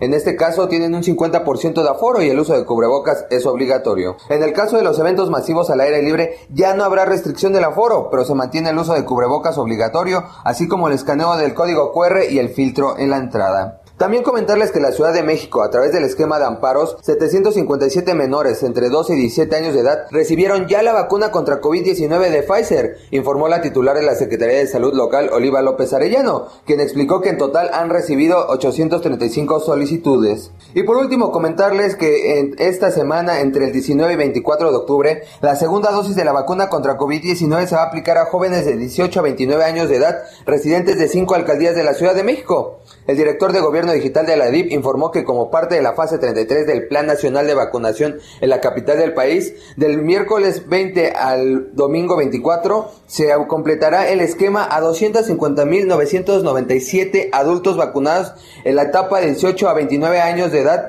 con AstraZeneca en las alcaldías de Cuauhtémoc, Milpalta, Magdalena Contreras y Venustiano Carranza. También se atiende con segunda dosis a 42.500 adultos vacunados entre 18 y 29 años de edad con Pfizer en la alcaldía Coajimalpa. Sergio Lupita, la información que les tengo. Muchas gracias, Carlos. Muy buenos días. Y bueno, el doctor Andrew Comas, eh, que es especialista, epidemiólogo y virólogo, dice semáforos verdes, la incidencia diaria es similar a la del pico de la primera ola, la incidencia semanal es similar al pico de la primera ola. Si comparamos momentos, el momento de esta tercera ola ya en verde es mayor a la primera y en siete ocho semanas debería de iniciar el ascenso de la cuarta ola. Bueno, a través de sus redes sociales, el gobernador de Jalisco, Enrique Alfaro, sostienen la importancia de llevar a cabo una consulta popular sobre el pacto fiscal. Tenemos en la línea telefónica al gobernador de Jalisco, Enrique Alfaro. Señor gobernador, buenos días. Gracias por tomar nuestra llamada. Cuéntenos por qué es tan importante esta consulta popular sobre el pacto fiscal. Bueno, buenos días, Sergio Lupita. Un gusto saludarlos. Buenos días. Estamos en un momento decisivo en el que el centralismo mexicano está tomando una nueva fuerza, en la que una vez más se está sometiendo a los estados que más producimos, a los que más aportamos, a vivir sin la eh, capacidad para solventar nuestras necesidades más básicas. Jalisco es un estado que le aporta mucho a la nación, que quiere seguir siendo parte de un acuerdo eh, que le dé sentido a la idea de nación, que quiere seguir siendo solidario con los estados más pobres de, de México, pero que necesita un arreglo que sea justo, un arreglo que nos permita, insisto, resolver nuestros problemas con los recursos que estamos generando aquí en Jalisco. Y en todo el ejercicio que hemos hecho durante los últimos meses de análisis, pues lo que tenemos es un acuerdo fiscal profundamente injusto que no eh, representa una obligación constitucional para nosotros mantenernos en ese acuerdo y que lo que queremos no es salirnos del pacto fiscal. Lo que queremos es un acuerdo justo para Jalisco y lo que se hizo fue presentar una iniciativa de reforma a la constitución del Estado de Jalisco para establecer la obligación que tiene nuestro Estado de revisar cuando menos cada seis años los términos de este acuerdo fiscal y si la federación no puede llegar a un acuerdo con nosotros, pues entonces asumir las facultades que tenemos en materia tributaria y eh, establecer un nuevo esquema que nos permita, insisto, eh, poder enfrentar los retos que tenemos en Jalisco con los recursos que se necesitan para ello. Lo vimos muy activo en redes sociales este fin de semana, eh, hablando precisamente, convocando a que la gente se entere eh, para que participe en la consulta popular sobre pacto fiscal. Y usted decía, a ver, em, pues eh, nosotros, las empresas, las familias en Jalisco aportan 8 de cada 100 pesos de la riqueza de México, pero del presupuesto nacional el gobierno federal solo nos regresa 2 de cada 100 pesos en participaciones. ¿Qué estaría proponiendo usted para que esto sea justo y se ajuste? Yo lo que creo es que se tiene que hacer una revisión integral, no solamente para ver el monto de lo que se nos regresa, Lo que nosotros decimos es, ¿por qué en un estado eh, del país un niño recibe para la educación del presupuesto federal tres veces más recursos que un niño en Jalisco? ¿O por qué un ciudadano en Jalisco recibe menos de la mitad de los recursos que reciben en otros estados para atender los temas de seguridad? Lo que nosotros creemos es que hay un problema tanto en la manera como se está haciendo la recaudación en este país, pero particularmente sobre la manera como se están estableciendo los criterios para distribuir los recursos. Nosotros lo que pensamos es que no se trata de afectar a otros estados, se trata de que el gobierno federal deje de concentrar eh, de esa manera los recursos que generamos los mexicanos en el territorio, que haya una revisión y que se entienda sobre todo que no puede haber un solo convenio de coordinación fiscal. Las asimetrías en las economías de cada estado hacen, hacen absurdo el que exista un convenio exactamente igual para un estado como Jalisco que como Chiapas o como Nuevo León o Oaxaca. Eso es lo que nosotros estamos planteando, que la federación debe de dejar ya esta actitud de eh, asumir que la coordinación fiscal es un cheque en blanco. Recuerden, eh, Sergio Lupita, que lo que se firma es un convenio, o que lo que está establecido es un convenio, y un convenio es un acto de voluntad de las partes. Y lo que nosotros queremos es que en esta consulta la gente se entere sobre todo de qué es lo que está pasando, qué significa el, el tema del pacto fiscal. Es un tema árido, es un tema difícil de permear socialmente, pero nos parece muy importante en un momento en el que se está jugando tanto que los ciudadanos se den cuenta que de eso depende precisamente el dinero para la educación de sus hijos, para comprar sus medicamentos, para arreglar sus carreteras y que ojalá la federación eh, deje esta actitud soberbia y establezca una mesa de diálogo para construir un acuerdo específico con Jalisco, como debería de hacerlo con estados de la República. Me llamó la atención, señor gobernador, que el propio presidente lanzó una advertencia a los gobernadores, a los gobiernos estatales y les dijo que si no se portan bien no les va a dar dinero. Eh, esa es la filosofía del pacto fiscal que el gobierno federal decide qué reparte y cuándo no, cuándo sí, cuándo no. Pues ese es el modelo, Sergio, eh, centralista absoluto. Esa es eh, una idea contraria a los principios del federalismo mexicano y es justo lo que estamos tratando de combatir. Nosotros no estamos pidiendo dádivas, no estamos pidiendo concesiones benevolentes del presidente, lo que queremos es simplemente que a Jalisco le llegue lo justo, que en función de la manera como producimos y como le aportamos a la economía nacional, podamos tener también en reciprocidad eh, los recursos que necesitamos para atender nuestros problemas. No es posible que en México se siga eh, estableciendo la definición de la agenda local en función de las concesiones que el presidente le da a los gobernadores y menos cuando el asunto está ligado al comportamiento político. Yo la verdad es que eh, creo que, que lo que planteamos es justo, que además la consulta es producto de una petición del presidente. El presidente dijo, antes de avanzar en los temas del pacto fiscal, pues que los gobernadores le pregunten a los ciudadanos. Entonces lo que vamos a hacer en Jalisco es justamente decirle a la gente si estamos dispuestos a seguir tolerando un trato de esta naturaleza de la federación o si podemos construir un acuerdo correcto. Es eh, no es ánimo de pleito, no es ánimo rupturista, es un ejercicio de exigir justicia y creo que en la medida que haya una participación ciudadana efectiva y que la gente eh, acompañe esta determinación que estamos tomando desde el gobierno del estado, pues creo que esta eh, ruta puede tener más más posibilidades de éxito. Este esquema que, que usted acaba de describir, ¿no le preocupa que castiguen a Jalisco? ¿Más? Si la pregunta que es, pues ya que más podría pasar, Lupita. No, no tenemos desde hace eh, dos años ningún apoyo para ningún programa y todos los, los proyectos que habíamos planteado con el gobierno federal están empantanados. Yo sigo creyendo que el presidente tiene palabra y que va a cumplir lo que acordó con nosotros, pero hasta la fecha no ha habido un solo peso de respaldo. Bueno, nos acaba de golpear eh, un huracán, hubo daños eh, muy importantes a la infraestructura de Jalisco y tú sabes, ustedes saben cuánto nos ha ayudado la federación para atender esta emergencia, ni un centavo. ¿Cuánto nos ayudó el, el gobierno federal para atender la emergencia sanitaria? Ni un centavo. Este, entonces, no podemos seguir en esa lógica, no podemos seguir en un ejercicio en el cual los gobiernos estatales no tengan de la federación el respaldo mínimo indispensable, más cuando se trata de un Estado, insisto, que le aporta más de lo que recibe al gobierno de la República. Entonces, pues nosotros eh, esperamos que se entienda que esto no es un tema político, no es un tema de disputa con el presidente, es simplemente entender que en esta lógica ya no podemos seguir, que nuestro Estado necesita, insisto, enfrentar retos enormes que tenemos en la agenda pública y que si no tenemos los recursos indispensables para hacerlo, pues no vamos a poder salir adelante. Hay quien, hay quien dice en el gobierno, don Enrique, que la culpa es de usted porque pues no, no ha sido sumiso frente al presidente, que en este régimen hay que ser sumisos frente al presidente. ¿Qué opina?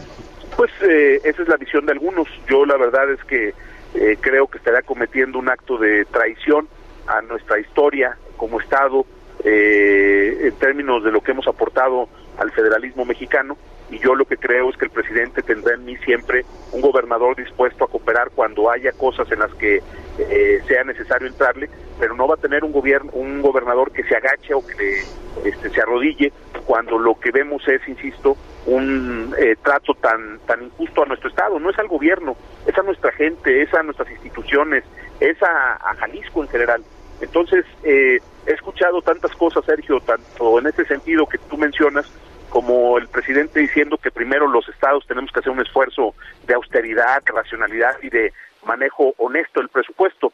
Eh, yo no me pongo el saco en ese sentido. Aquí en Jalisco tenemos finanzas sanas, hemos demostrado nuestro compromiso en términos, eh, eh, en materia de austeridad y por supuesto que somos un gobierno honesto. Lo que, lo que creemos es que el presidente tiene que entender que el esquema actual de coordinación fiscal pues lo que están haciendo es generar condiciones para que los estados que produzcan vayan perdiendo competitividad, se vayan rezagando, y esto es un círculo vicioso que puede ser terriblemente perjudicial para la economía de nuestro país. Eh, ¿Cuándo está contemplado que se realice esta consulta? ¿El próximo mes? Sí, ya está organizada por la autoridad electoral local. Eh, será la primera consulta popular como tal eh, que se hace en Jalisco, es decir, estamos estrenando el marco legal que se definió hace tres años ya, Lupita, para tener herramientas de participación ciudadana a nivel local efectivas, de eh, participación ciudadana directa. En la toma de decisiones en, en, lo público. Entonces será hacia finales de noviembre, principios de diciembre.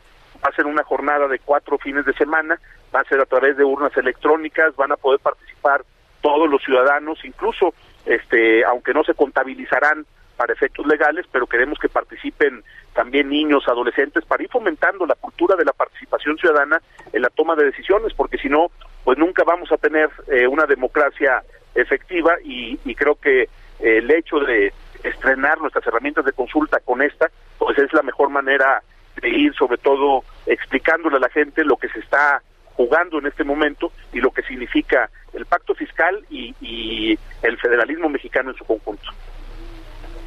Gobernador Enrique Alfaro, gobernador de Jalisco, gracias por conversar con nosotros. A contrario, un gusto saludarlos. Saludos desde acá de Jalisco, saludos. Gracias, muy buenos días. Son las 8 con 20. El Químico Guerra con Sergio Sarmiento y Lupita Juárez. Químico Guerra, ¿cómo te va? Muy buenos días. Pues, ¿qué creen? Este lunes es un lunes de esperanza, es un lunes de buenas noticias, es un lunes que además va a pasar a la historia, ser grupita. Se empieza a configurar como una realidad el sueño de la humanidad, producir energía limpia, constante y barata. ¿Cómo es esto? Pues dominando precisamente la fusión nuclear.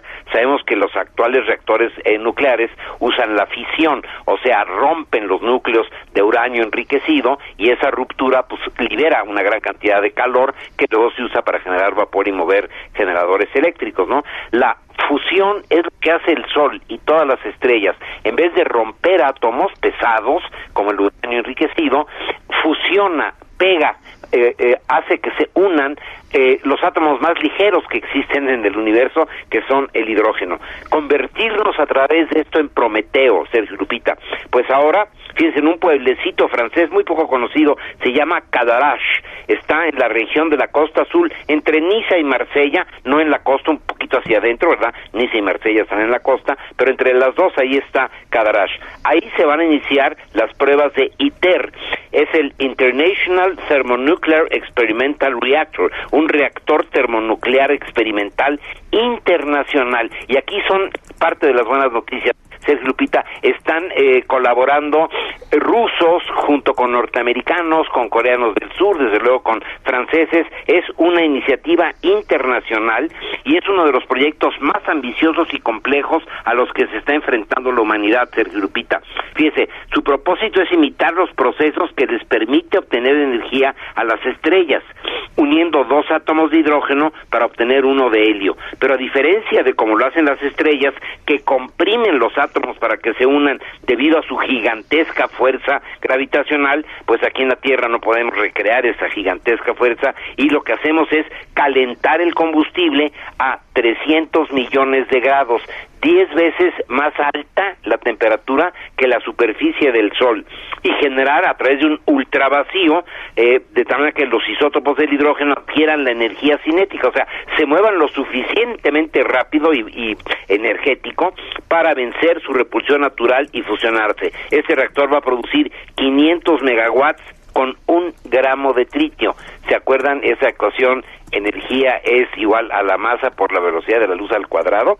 Bueno, pues aquí se aplica esto, fíjense, con el primer reactor todavía experimental, pero que va a producir nada menos que 500 megawatts con un gramo de tritio. El tritio es un isótopo del hidrógeno que en vez de tener un solo protón tiene dos eh, y por lo tanto este tiene esta esta masa de tres eh, neutrones perdón. Y entonces con esto vamos a lograr pues esto que es el sueño de Prometeo. Sergio Lupita un lunes con una muy buena noticia. Muy bien muchas gracias químico. Al contrario muy buenos días. Hasta luego muy buenos días. Son las 8 de la mañana, 8 de la mañana con 23 minutos. Nuestro teléfono, a ver si me lo recuerdo, 55 20 10 9647.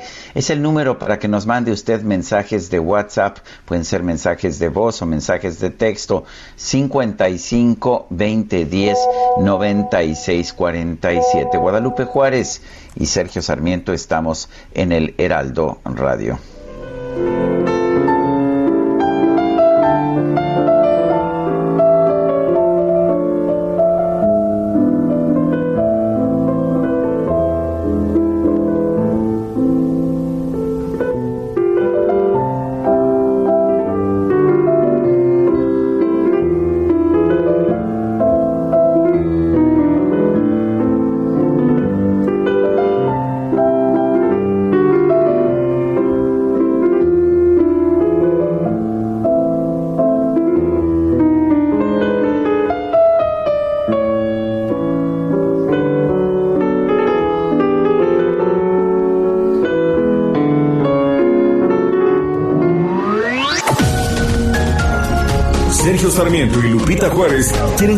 Tu opinión, tus comentarios o simplemente envía un saludo para ser más cálida esta mañana. Envía tus mensajes al WhatsApp 5520 109647.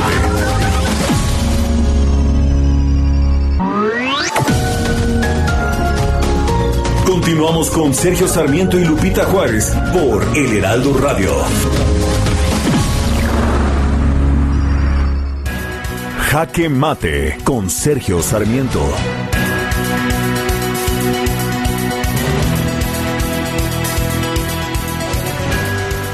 Las medidas que realice un gobierno deben estar pensadas no solamente para conseguir más votos, sino para favorecer lo más posible a la población.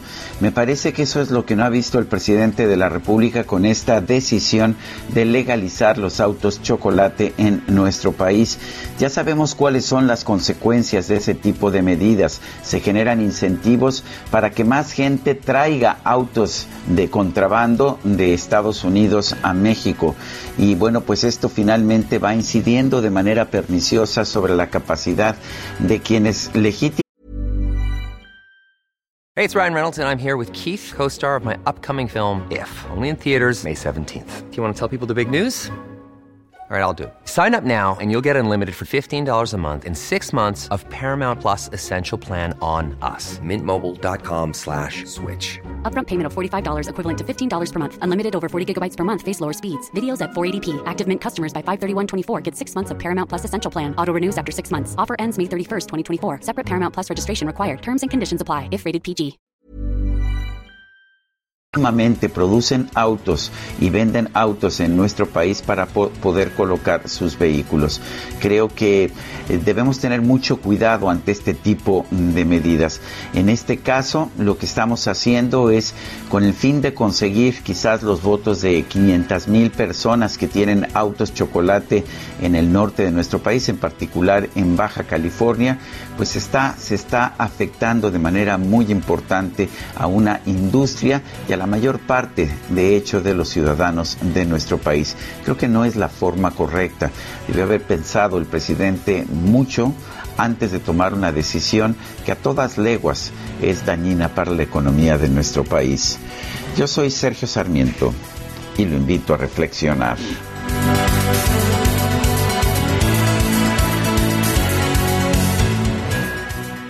En Soriana siempre te llevas más. Detergente Persil de 900 gramos, Downy Frescura de 1.2 litros, servilleta Suabel de 380 piezas o Acción Limón de 750 mililitros a 25 pesos cada uno. Soriana, la de todos los mexicanos. A octubre 18, aplica restricciones, aplica en Hiper y Super.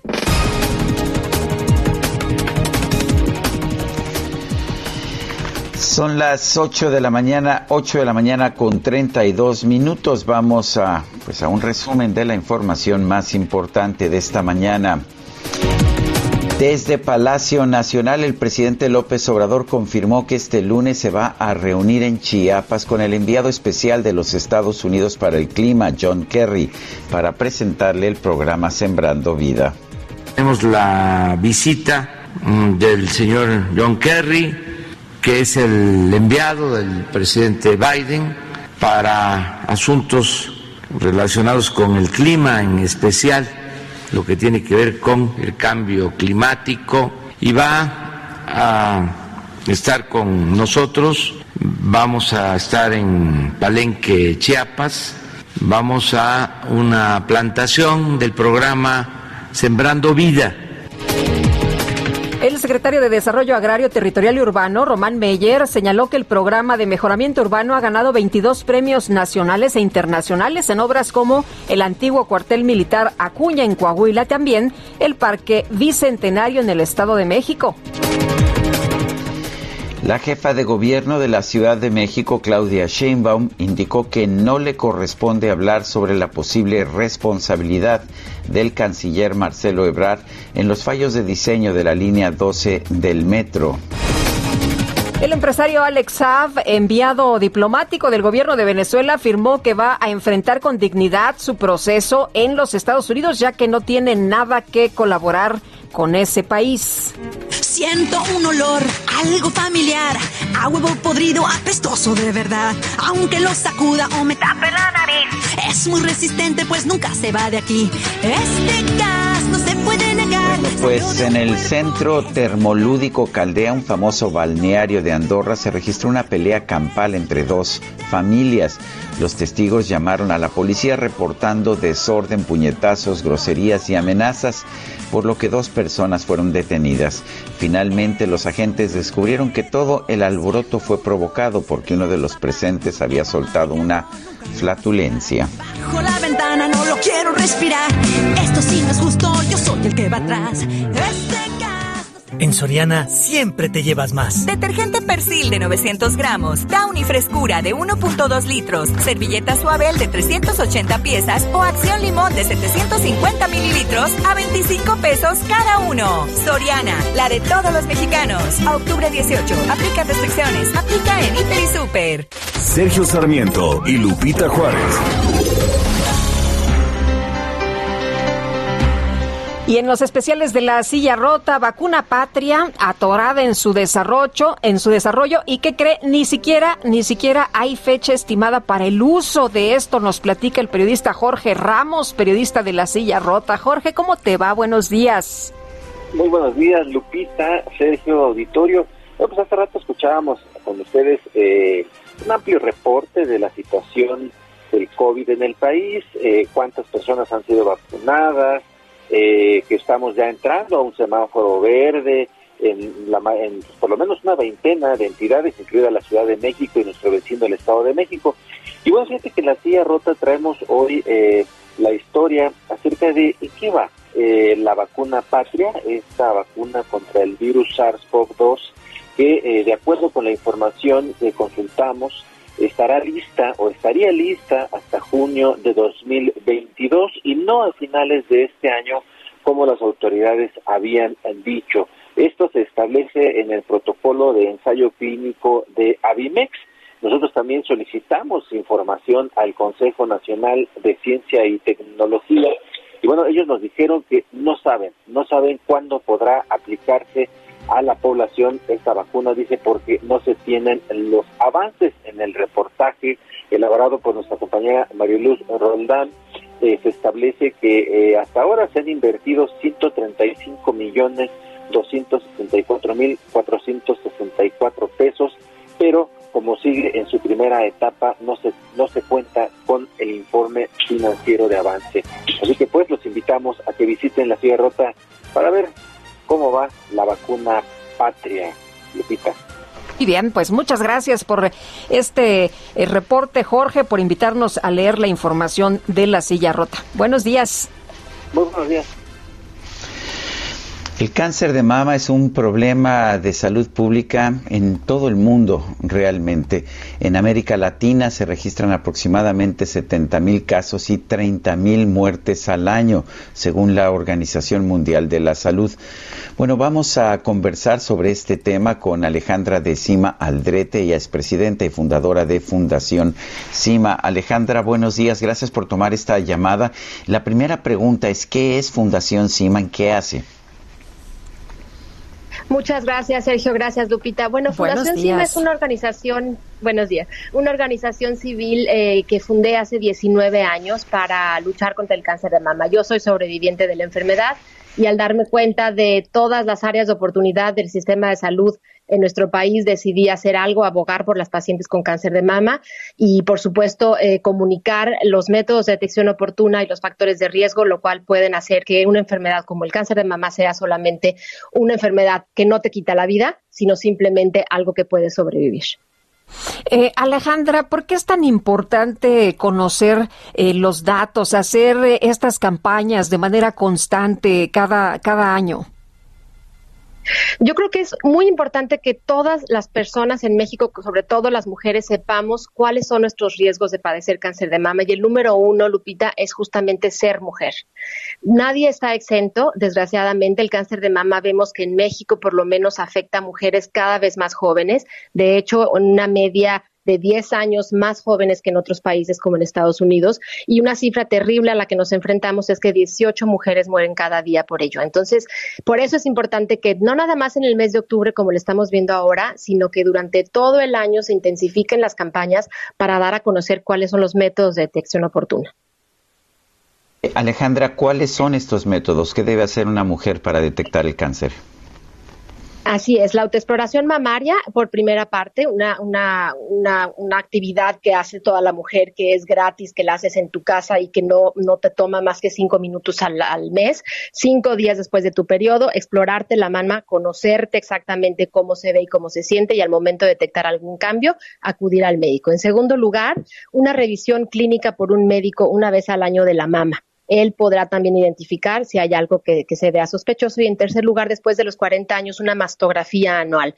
Tú haciendo estas tres actividades, estas tres cosas, teniéndolas muy en cuenta y haciendo que tus hijas también lo realicen, al mismo tiempo que conoces que tu factor número uno para padecerlo es ser mujer, creo que puedes hacer que cada vez sean menos los casos que se van a detectar en etapas avanzadas y que puedas sobrevivir a un, a un cáncer de mama.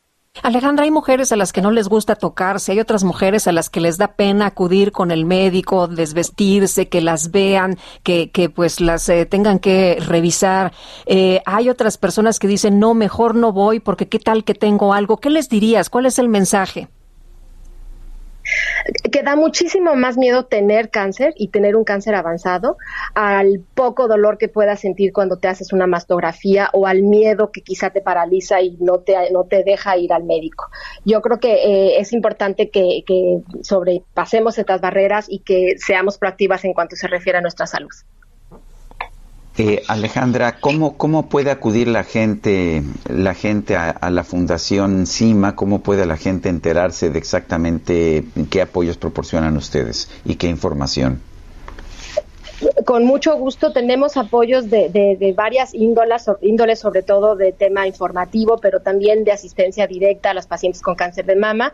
Eh, estamos en www.cimafundación.org o en info arroba cimafundación.org y con mucho gusto les podemos explicar a detalle cuáles son los programas que se están implementando en la Fundación CIMA de apoyo a los pacientes con cáncer y en qué estamos trabajando, tanto en temas de política pública para asegurarnos que el sistema de salud mejore y que los presupuestos eh, incrementen en cuanto, a, en cuanto a la salud pública en México y con ello que podamos proporcionar finalmente en México una mejor atención y una atención de calidad a las mujeres que viven con cáncer de mama. Alejandra, gracias por conversar con nosotros. Gracias a ustedes, buen día. Buenos días. Y vamos a, cambiar de tema y vamos a platicar con Juan eh, eh, Cabello, es dramaturgo y director de la obra El cuerpo de Mercutio. Juan, ¿cómo estás? Muy buenos días, gracias por invitarnos al teatro. Buenos días, Sergio Lupita, ¿qué tal? Pues no, gracias a ustedes. Estamos muy emocionados de estar con el cuerpo de Mercurio en la última temporada eh, y, la última semana en el Foro de las Artes del Centro Nacional de las Artes. El cuerpo de Mercurio. Mercurio es, italiano, italiano. el mejor, mejor amigo de Romeo en la historia original de, Shakespeare. Es el primero en morir en esta tragedia que pues muchos conocemos y le tenemos cariño a Romeo y Julieta. Y nosotros nos preguntamos qué hubiera pasado eh, si Romeo en lugar de irse exiliado a Mantua intentara devolverle la vida a su mejor amigo Mercurio. Y es ahí donde se sumerge en una historia donde hay brujas, un enterrador, una niña peculiar y en fin, vamos contando una historia paralela a lo que pudo haber pasado en esta tragedia shakespeariana.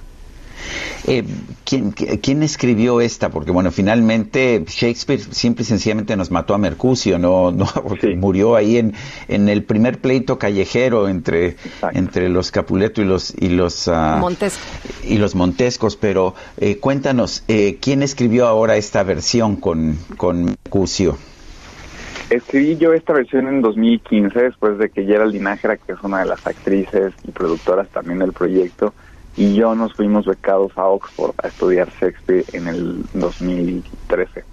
Entonces, eh, de regreso, pues quise escribir algo eh, alrededor de Shakespeare y encontré en Mercurio, que es un personaje muy, eh, pues único, muy emocionante, delirante, un, un buen espacio. Con un gran sentido del humor.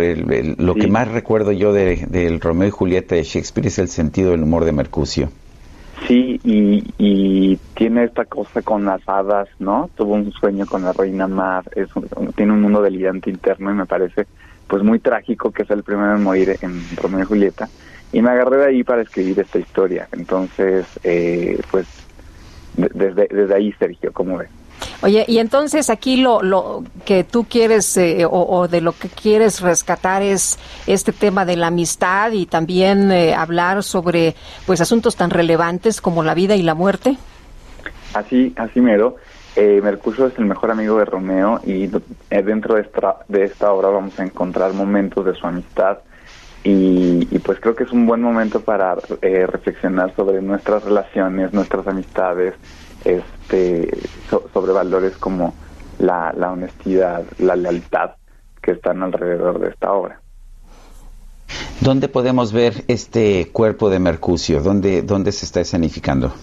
El cuerpo de Mercucio está en el Foro de las Artes de manera eh, gratuita, es entrada libre, hay foro limitado. Eh, está en Churubusco y Tlalpan, de miércoles a domingo en los horarios habituales de teatro de miércoles a viernes a las 8 de la noche, sábados a las 7 y domingos a las 6 de la tarde. Una producción de Nocturno Teatro que tiene Espiartes esta por ahora. Muy bien, pues Juan, muchas gracias por invitarnos a ver esta obra del cuerpo de Mercurio y gracias por eh, pues eh, traerle esta mañana y hablarnos un poquito de qué se trata muchísimas gracias a ustedes. Eh, la, la, difusión de nuestra de nuestro trabajo pues es fundamental y siempre estoy muy agradecido de tener espacios como este. Muchas gracias. Hasta luego, un abrazo, buen día. Son las 8 con 45 minutos. En el paquete presupuestario para el 2022 hay una serie de reformas de la ley del impuesto sobre la renta pues que preocupan porque limitan de forma importante la deducibilidad de donativos, estos donativos de apoyo a la sociedad que pues que hace la gente eh, y que ayudan muchísimo, sobre todo a los más pobres o aquellos que tienen algún tipo de, de necesidad, pues se van a limitar. Para entender exactamente lo que está pasando, vamos a conversar con Ricardo Bucio, presidente ejecutivo del Centro Mexicano para la Filantropía. Eh, Ricardo Bucio, gracias por tomar esta llamada. A ver, cuéntanos, ¿cuál es, qué, es, ¿qué es lo que está pasando? ¿Qué están modificando en la ley del impuesto sobre la renta? Muy buen día, Sergio, gracias por el espacio. Están modificando en el, en el artículo 151 eh, están eliminando una fracción que dice que las personas físicas podemos dar eh, hasta el 7% de nuestros ingresos anuales como donativos que serán deducibles de impuestos. Podríamos darlos, podríamos dar el 100% si queremos, pero para que sea deducible de impuestos teníamos un tope de hasta el 7% que se estableció en el sexenio de Felipe Calderón. Antes se podía dar el total de tus ingresos como donativo y era deducible de impuestos. Entonces tenemos ya unos años con este tope del 7%, ahora se quiere eliminar este tope y que la, posibilidad de que deduzcas como persona física donativos entre en un mismo paquete de deducciones personales que están autorizadas hoy eh, que son gastos médicos, eh, seguros de gastos médicos mayores, eh, intereses de hipotecas, gastos educativos, gastos funerarios, etcétera. Todo eso podemos deducirlo hoy las personas físicas en la, en la declaración anual y ahora en este mismo paquete entrarían también los donativos. Es decir, primero se limita enormemente porque este monto tiene una, un límite establecido que en este año son 163 mil pesos y se adecúa cada febrero, pero se adecúa 3-4%, y en este límite eh, anualizado, pues vamos a tener la posibilidad de deducir o aquellos gastos que no son obligatorios, los funerarios, los médicos, los educativos, pues no podemos eh, este, eliminar esos gastos las personas físicas, eh, contra gastos que son de alguna manera opcionales, como son los donativos a organizaciones de la sociedad civil de cualquier tipo. Eh, Ricardo, eh, estaba revisando la, información que daban a conocer en una conferencia de prensa y decías que el, pues la recaudación de estos recursos eh, tampoco va a impactar mucho al gobierno, pero donde sí va a impactar es a quienes reciben estas donaciones, estas organizaciones de la sociedad civil. Sí, Lupita, muy buen día. ¿Cómo estás? Buenos días. Mira, no va en términos de lo, de lo global, de lo que supone la ley de ingresos eh, general, toda la recaudación y también lo que luego se organiza como la ley de egresos. En realidad el impacto es muy, muy menor. Eh, no no este, alcanza a llegar al, al 1%. Son 2.400 millones eh, de pesos lo que es la renuncia recaudatoria, así se llama, lo que deja de recibir la Secretaría de Hacienda, de Hacienda por la parte que se deduce. Eso fue el año pasado.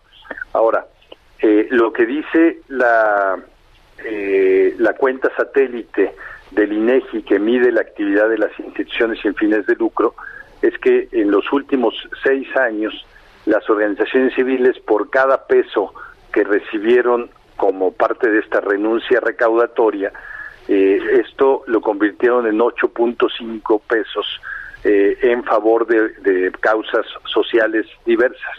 Es decir, se multiplica al 850% eh, a través del trabajo de las organizaciones porque ponen mucho trabajo voluntario, más de un millón setecientas mil personas hacen trabajo voluntario porque ponen también otros recursos, porque lo traducen en servicios, en metodologías, en, en, otro tipo de bienes. Y también nos dice eh, la encuesta nacional de ingreso gasto eh, en los hogares del INEGI que eh, casi eh, dos millones novecientos mil hogares del 30% de la población más pobre, los tres deciles con menos ingresos, reciben algún tipo de apoyo, donativos, servicios y también transferencias financieras de parte de organizaciones de la sociedad civil. Es decir, este núcleo de población que recibe cualquier tipo de servicios o transferencias financieras es el que se va a ver mayormente afectado. Ahora, eh, eh, como tú lo señalas, Ricardo, eh, la población necesitada, aquellas causas más nobles de la sociedad, se ven beneficiadas por estas donaciones. ¿Cuál es el argumento que usa la autoridad para restringirlas? Pues que el hecho de que si deja de dar esta posibilidad va a tener mayores recursos fiscales para los programas sociales del gobierno federal. Pero la gente va a estar, la gente va a estar peor porque ustedes lo multiplican por ocho y el gobierno federal no. Sí, el gobierno federal los da uno, uno a uno, ¿no? Recibe un peso, da un peso. En realidad sí, por, por eso es un, económicamente yo no le veo sentido a una decisión así, porque se afecta a la población a la que se busca beneficiar, porque se restringe la posibilidad de que la ciudadanía participe en asuntos públicos, como es, como es esto, vía la corresponsabilidad fiscal, pero también porque puede haber una afectación a, al tema del empleo y al Producto Interno Bruto. Al empleo porque hay más de 600 mil personas que hacen trabajo remunerado en las organizaciones de la sociedad civil y ya solo en los últimos dos años 700 organizaciones dejaron de funcionar. Es decir, esta, estas, las, quienes trabajaban en estas 700 organizaciones no tienen ya ese empleo y, eh, y hay que cuidar eh, el empleo en una situación económica como la que vivimos. Eh. Pero en el Producto Interno Bruto, porque el 1 por 1.37% eh, del Producto Interno Bruto a nivel nacional lo producen este tipo de instituciones. Eh, Ricardo, se hablaba también del tema de eh, la supuesta ilusión fiscal a través de estos eh, donativos, pero escuchaba yo los planteamientos de algunas organizaciones que dicen que esto se hace con máxima transparencia y que es muy difícil que se eluda porque pues están los documentos, se extiende ahí la información fiscal de manera pues muy muy clara, ¿no? Mira, lo que dice la autoridad hacendaria es que cuando hay personas que dan eh, varios millones de pesos, decenas o hasta centenas de millones de pesos de donativos y se acogen a esta posibilidad de hacer los deducibles de impuestos. Y después de que reciben la deducibilidad, entonces hacen también un, un eh, pues un manejos fiscales en donde al final lo, lo eh, no, no, sé cuál es la palabra, no recuerdo esa palabra técnica, pero digamos, lo cuadran contra otros impuestos que deben de pagar y entonces vienen pagando mucho menos de lo que deberían de pagar. No solo deducen el donativo, sino eh, eh, también eh, evitan pagar otros impuestos, eluden tal cual pagar otros impuestos. esto yo no dudo que se haga, la autoridad fiscal tiene la información, pero sabe exactamente quiénes son. Y personas que aportan 50, 100, 200 o 400 millones de pesos como donativo son muy poquitas, se cuentan con los dedos la autoridad sabe quiénes son, sabe sus nombres, sabe cuánto dan, eh, tiene todas sus, toda su información y en realidad tendría que hacer un trabajo con esos muy pocos donantes que pudieran aprovechar este beneficio para eludir y no eh, afectar, digamos, a, las, a los cientos de miles de personas o millones de personas que dan donativos y que eh, con esto mantienen a, a los universitarios sin recursos a través de la Fundación UNAM, apoyan la atención al COVID a través de la Fundación del IMSS, la rehabilitación de los niños eh, que no tienen servicios del gobierno por parte de la Fundación Teletón, que atienden al 90% de los niños que no tienen hogar en este país. Pues muy bien. Bueno, gracias Ricardo Bucio, presidente ejecutivo del Centro Mexicano para la Fila. Sergio Sarmiento y Lupita Juárez quieren conocer tu opinión, tus comentarios o simplemente envía un saludo para ser más cálida esta mañana. Envía tus mensajes al WhatsApp 5520 109647.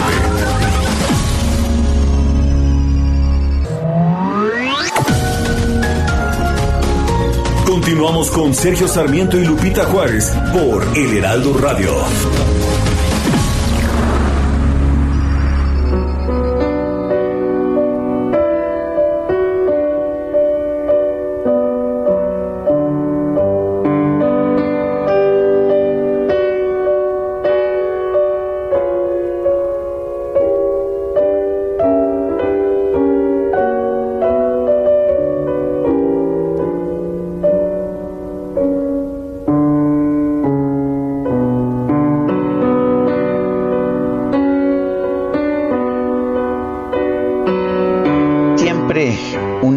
Melancolía especial en la música de Frédéric Chopin era su propia personalidad, esta personalidad acentuadamente romántica. Estamos escuchando el preludio número 6 en Si menor, parte de los 24 preludios, opus 28 de Frédéric Chopin. La interpretación es de Milos Magin.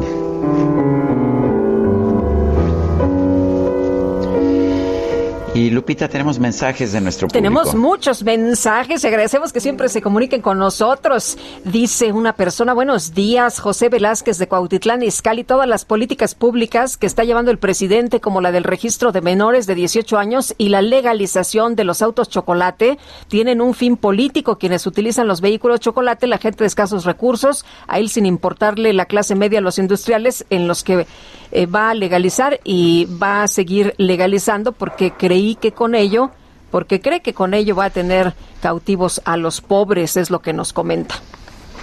Eh, nos dice Alonso Álvarez de Chimalhuacán, sugiero pongan al maestro Arthur Rubinstein, especialista en Chopin. Efectivamente, Arthur Rubinstein, uno de los pianistas más extraordinarios de tiempos y que se dedicó precisamente a tocar música de Chopin.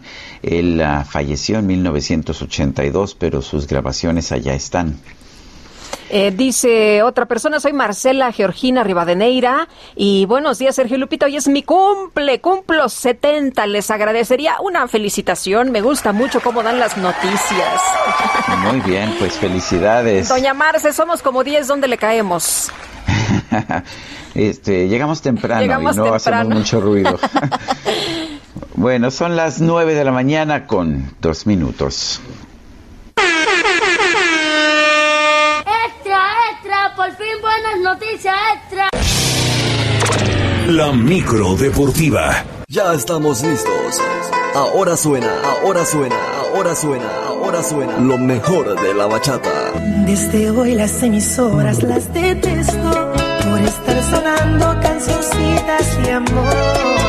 Melodías que relatan lo perfecto. Quizás esos cantantes Ay, Sergio, si tuvieras aquí la coreografía de Quique y Julio Romero. Uf, no, no me la puedo imaginar. Cacharpo, Cacharpo y conductor, todos este, todos al mismo ritmo. Al mismo ritmo. Pero con sana distancia, ¿eh? No vayan a pensar. Con sana distancia, sí, estamos en verde, pero, pero no hay que exagerar, ¿no? Sí, no vayan a pensar que acá. ¿Qué le hicieron al cacharpo? Regresó muy romántico, con el corazón quebrado. ¿Qué pasa? bueno, dile, al dile al cacharpo que te suba el volumen, este, te estás oyendo muy lejano, mi querido Julio. Eh, pero a ver, ¿qué nos tienes en la información deportiva de esta mañana? ¿Cómo están, Sergio Lupita? Qué placer Ahora sí se te oye bien y fuerte. Exactamente, sí, me faltaba todavía el chocolatote, pero ya, ya estamos acá, totalmente listos. Oigan, arrancando la semana, pues previa a lo que será el Gran Premio de los Estados Unidos el próximo fin de semana, allá en Austin, la Fórmula 1, el piloto mexicano Sergio Pérez se presentó en una exitosa exhibición allá en Dallas a bordo de su Red Bull Cientos de personas se dieron cita para ver este bólido de Sergio Pérez en espera de entregar un buen resultado en la carrera y por supuesto subirse al podio. Así es que el próximo fin de semana el Gran Premio de Austin allá en Texas. Por cierto, por cierto, la Fórmula 1 en México está cada vez más cerca y lo mejor es que con Tempur podrías vivir esta adrenalina y disfrutar toda esa emoción. Solo necesitas comprar tu control Tempur, registrar tu compra en tempur.com.mx diagonal school resolver la trivia rápida y correctamente y así llevarte un par de boletos para disfrutar a lo grande de este increíble evento.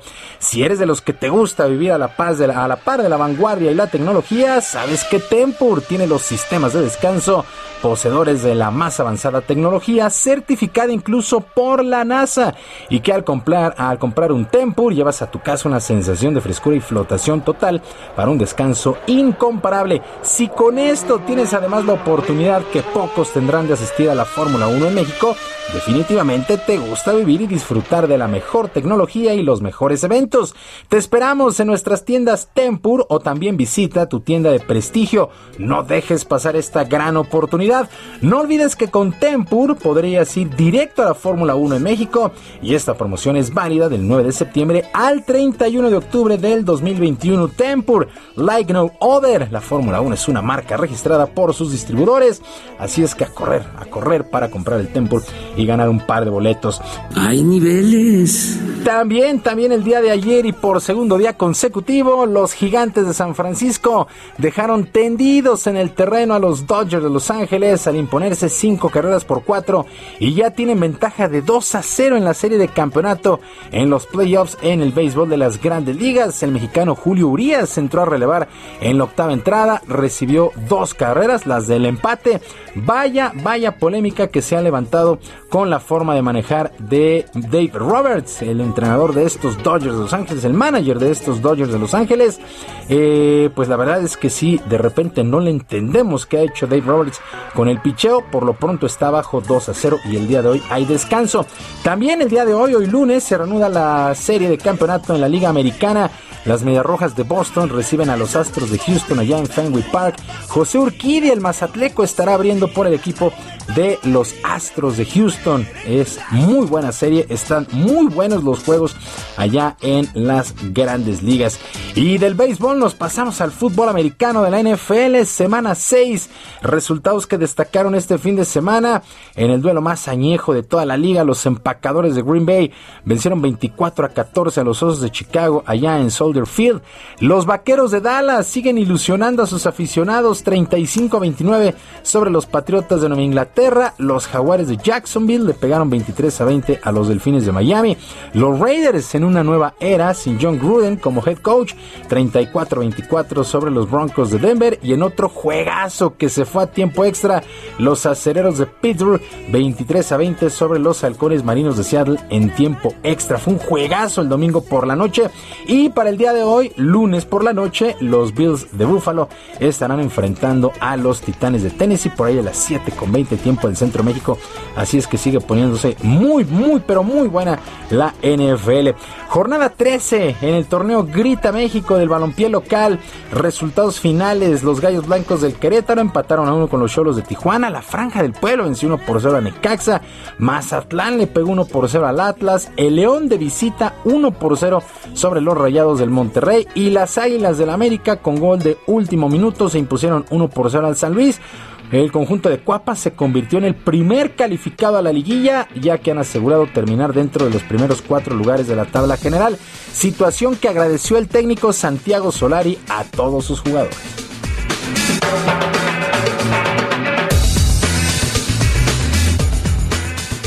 estamos contentos por el trabajo realizado y por los puntos obtenidos, eh, pero queda trabajo por delante todavía, lo tenemos clarísimo, ¿no? Eh, el torneo no terminó y cada fecha es un mundo.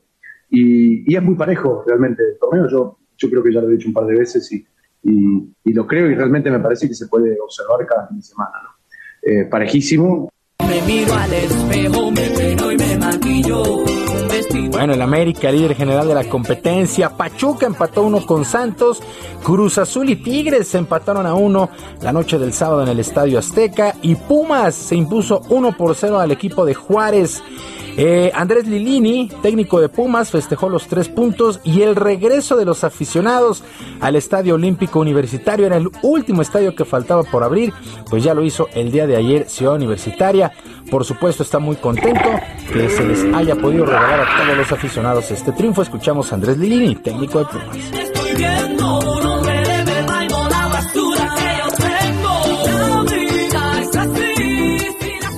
De manera personal agradecer el apoyo ante un equipo que, no viene bien, se valora muchísimo y se agradece. Así que feliz por lo que me tocó vivir, que creo que para un entrenador estar parado en este en esta cancha con la gente es increíble, así que feliz por mí y por la victoria que le pudimos dar a todos ellos. Te perdiste mi amor. Bueno, eh, también equipo que regresó a la cena del triunfo fueron las Chivas, vencieron 2 por 0 al Toluca y Marcelo Michele Año, timonel interino del rebaño. ¿Para qué metías esa? De las Chivas, pues porque lo tenía que meter. Eh, el Toluca dejó mucho que desear, eh, ha dejado mucho que desear en las últimas semanas. Bueno, Marcelo Michel Leaño, timonel interino de Chivas, salió muy contento después de regresar justamente a la senda del triunfo.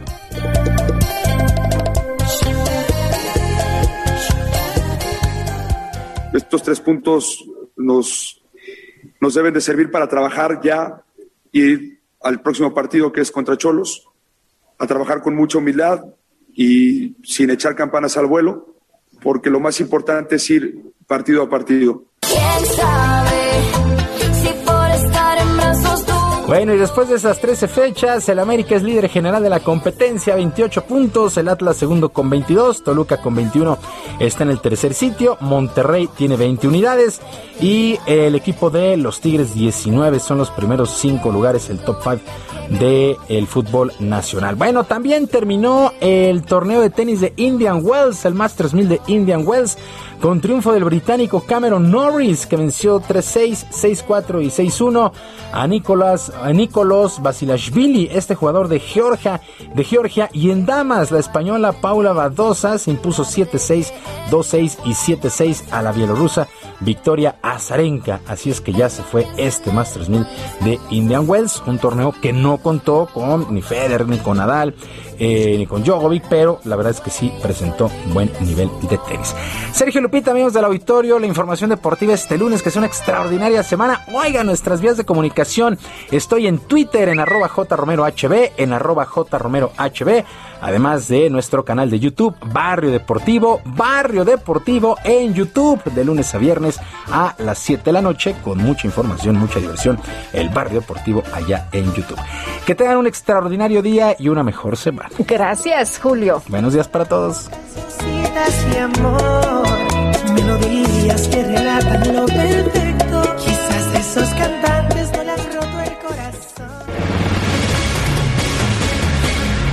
Bueno, y vamos a cambiar de ritmo ¿no? Y de tema. Y de tema. Vámonos con Mariano Riva Palacio porque nos habla de un eh, eh, pues eh, asunto, Sergio, bien importante, quedarse sin redes sociales, cómo nos afecta. ¿Se acuerdan que hace algunos días se cayó WhatsApp, Facebook y no sé qué tanto más, Instagram y no sé cuántas más aplicaciones? Todo el mundo estaba desesperado. Mariano Riva Palacio, ¿qué tal? Muy buenos días. ¿Qué tal, querida Lupita? ¿Cómo estás? Sergio, muy buenos días, amigos del Heraldo Radio. Y con otro ritmo, efectivamente, querida Lupita, ya lo comentabas tú, seguramente la mayoría o prácticamente todos los que nos escuchan, recuerdan que hace unos días nos quedamos por varias horas sin el servicio de las redes sociales, por lo menos las más populares que se conocen hasta el momento, ¿no? Facebook, Instagram y WhatsApp. Bueno, pues esto que ocurrió trajo una serie de efectos tanto económicos como emocionales. Precisamente el impacto emocional que ocasionó la suspensión del servicio de estas plataformas de comunicación, dicen los expertos, Sergio, está en función de tres situaciones. La primera, ¿qué tanto depende uno, qué tanto depende el usuario, Lupita, de esta tecnología? Pues para vender, anunciar, promover algo, por ejemplo, ¿no? Mucha gente lo utiliza para sus negocios. Segundo, ¿Desde cuándo las utiliza? ¿Cuánto tiempo llevamos utilizando estas redes sociales? Y tercero, si es principiante en su uso y aún no desarrolla la confianza que se requiere para ponerlas en marcha, es decir, apenas está entrando en comunicación con este tipo de plataformas y la gente las está conociendo. En este sentido, Sergio Lupita dice el profesor en psicología Juan José Sánchez Costa que quienes más acostumbran a usar las redes sociales, sobre todo más de la mitad del día, y cuyas relaciones interpersonales, profesionales, incluso escolares, dependen de ellas, pueden tener alguna afectación cuando éstas fallan. El impacto pudo haber sido importante, en especial lo que ocurrió hace unos días, para aquellas personas, Sergio, que no tienen la destreza de la autorregulación emocional, esas personas experimentaron ansiedad mucho enojo, incluso tristeza, Lupita. Sin embargo, el especialista puntualizó que en aquellos individuos con buena regulación emocional, con relaciones familiares y sociales sólidas y estables, la suspensión temporal de las redes sociales, el efecto que tuvieron fue pues mucho menor, quizá un poco de molestia, quizá un poco de estrés, pero no causó más allá. Eso es en cuanto a las afectaciones emocionales que algunas personas presentaron en días pasados, Lupita, o pueden llegar a presentar en caso de que las redes sociales se vuelvan a caer. En cuanto a los costos, les voy a compartir una serie de datos que nos revela Violeta Rodríguez del Villar. Ella es especialista del Instituto de Investigaciones Económicas de la UNAM. Ella nos dice que con la reciente caída de Facebook, Instagram y WhatsApp, se tuvo un costo global de 968 millones de dólares, es decir, 161 millones aproximadamente por cada hora que no se tuvo el servicio. Estos datos también los respalda la red Netflix. ¿Qué pasó en México, Sergio? En México el costo fue de 13 millones de dólares, que es el equivalente a unos 260, 262 millones de pesos aproximadamente. La experta destaca que fue importante la afectación económica a nivel mundial y dice que esto enciende focos rojos sobre la importancia de las decisiones que se toman acerca del uso de estas redes sociales, pues desde el punto de vista normativo. Dijo cada vez que cada vez los gobiernos se verán más limitados para poder regular una red social, porque cualquier decisión que tomen los gobiernos, por pequeña que sea, podría afectar a la economía doméstica. Ya lo estamos viendo con las afectaciones que estuvo eh, el mundo y México con la caída de estas tres redes.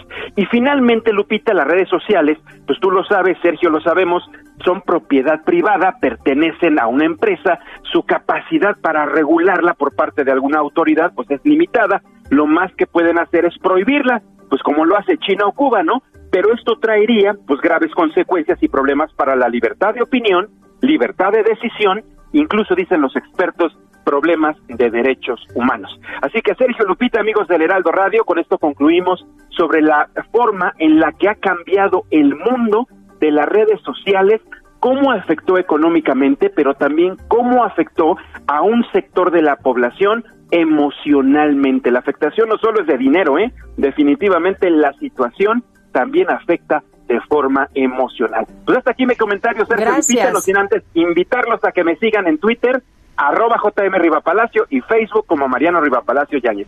Sergio Lupita, muy buenos días. Buenos días, Mariano. Bueno, el caso de, de esta niña Angélica, una niña indígena de Guerrero de 15 años, eh, que fue detenida por la propia comunidad luego de que trató de huir de las agresiones sexuales de su suegro.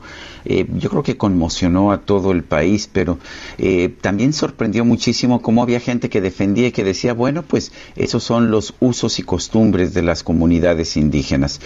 Eufrosina Cruz ha sido, que es diputada federal, ahora por el PRI, ha sido una mujer que desde toda la vida ha cuestionado lo que ella llama los abusos y costumbres y señala la importancia de defender los derechos humanos de los indígenas, los derechos en particular de las mujeres y las niñas indígenas. Eufrosina Cruz, siempre es un privilegio conversar con usted. ¿Cómo está Eufrosina? Muchas gracias, don Sergio. Sabe que del cariño y respeto que le tengo a usted y a Lupita, un gran abrazo a la distancia, espero verlos pronto y después de la primera vez que tuve la oportunidad de platicar con usted en 2007, ¿se acuerda? Claro. Después una, de una entrevista memorable, sí. Después de 13 años, me sigue doliendo igual enterarme de que las niñas tienen que ser casadas a los 12, 13 años y que mucha gente diga que es normal, que mucha gente diga que esa es la costumbre, que mucha gente no lo señale, no lo cuestione.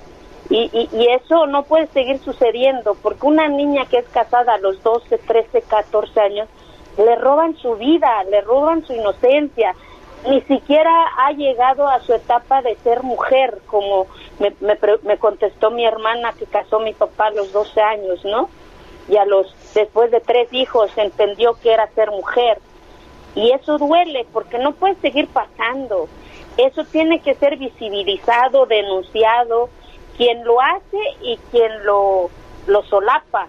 No puede seguir pasando en nuestras comunidades indígenas y, y que lo confundan como la costumbre, o sea, como yo lo he dicho, la costumbre es otra cosa, es la lengua, es la vestimenta, pero no la violación a los derechos humanos, no el que tengan que entregar a una niña por 30 mil, por 50 mil, por 110 mil pesos, dependiendo de la edad, dependiendo de cómo esté. Si no somos animales.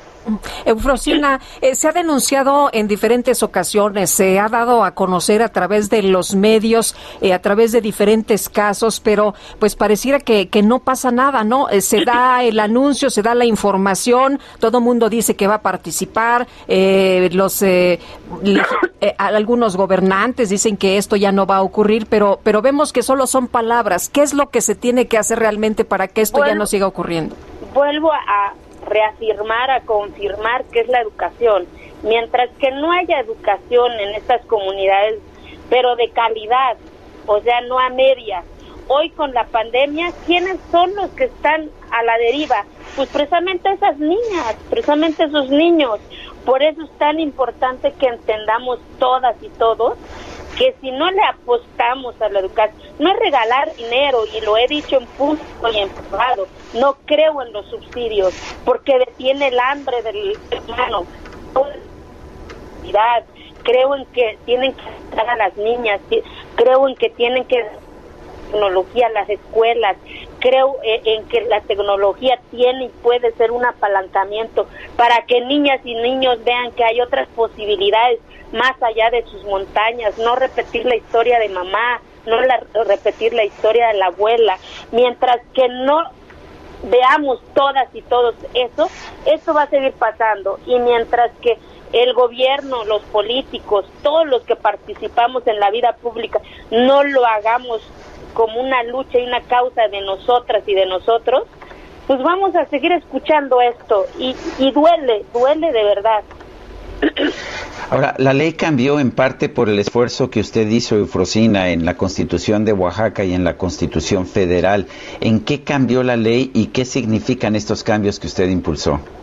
En que puedan participar en la vida pública de sus comunidades. Por eso pasó con la presidenta Ruperta, precisamente en Guerrero también, que por primera vez por violencia política tuvieron que anular esa elección. ¿Por qué? Porque una niña también que ya, ya, desafía las reglas del pueblo empieza a, pues a, a, caminar en la vida pública de la comunidad. Pasa la historia de Ruperta, que la dicen que es la loca, la, todos los adjetivos que usted ya conoce, y, y, y, nadie hace nada. Y gracias a eso hoy el Tribunal Federal Electoral dijo no, eso es violencia política. Y eso queda precedente para la propia comunidad. ¿Por qué? Porque no es cierto que no se entienda, sí entienden, porque, pero como es normal para el papá de que total me van a pagar mi hija, total son 110 mil, y hay muchachos y niños que dicen, me tengo que ir al norte para juntar el dote, tengo que ir al norte para poder comprar a mi esposa, hasta en ellos están, ya no están de, acuerdo con eso. Entonces, esta reforma vino a revolucionar la parte política y pública de las mujeres en las comunidades, pero falta también sentar eso. Pero ahí entra la disyuntiva de decir, ¿cómo vamos a sancionar a muchos de estos hombres que no saben leer, que no saben escribir? Que esa es la normalidad que han visto. Pues ahí es donde entra la política pública para decir a mamá y papá, a ver, si tú casas a tu hija, esto tiene una sanción y tú puedes ir al bote. ¿Por qué? Porque no puedes obligar a tu hija a casarse. Y ese es el reto, a, ras de tierra. Y otro, otro creo elemento importante es con las niñas y los niños, con los propios niños y niñas. Y así lo hemos hecho en las comunidades de Oaxaca. Pues hoy puedo decir, don Sergio, que en Kiegolani pues ya la mitad de mujeres son del cabildo del, del municipio y la mitad de pues los hombres. Hay un chingo de niñas que ya están estudiando, que ya van a convertirse en doctora, en maestra, en arquitectas, en ingenieras, porque vieron que hay otras posibilidades, porque rompieron sus propios miedos. Bueno, eh, eh, Eufrosina, tenemos que despedirnos porque nos entra la, la guillotina. Le mando un fuerte abrazo, mucho de eso es... Sergio Sarmiento y Lupita Juárez quieren conocer tu opinión, tus comentarios o simplemente envía un saludo para ser más cálida esta mañana. Envía tus mensajes al WhatsApp 5520 109647. Heraldo Radio, la HCL se comparte, se ve y ahora también se escucha.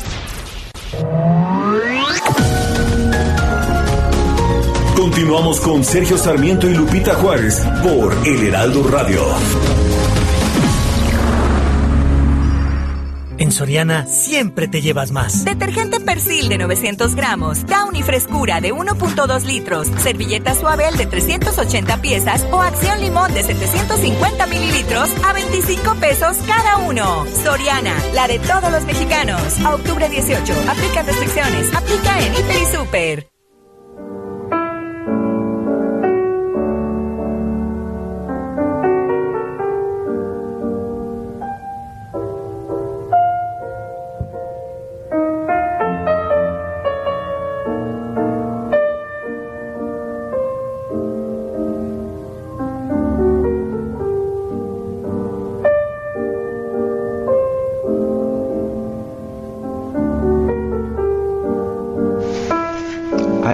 Qué emoción, a pesar de que es una grabación vieja, el escuchar a un romántico, Arthur Rubinstein, interpretando a otro romántico, a Chopin, la balada número uno en sol menor opus 23, toda una joya discográfica.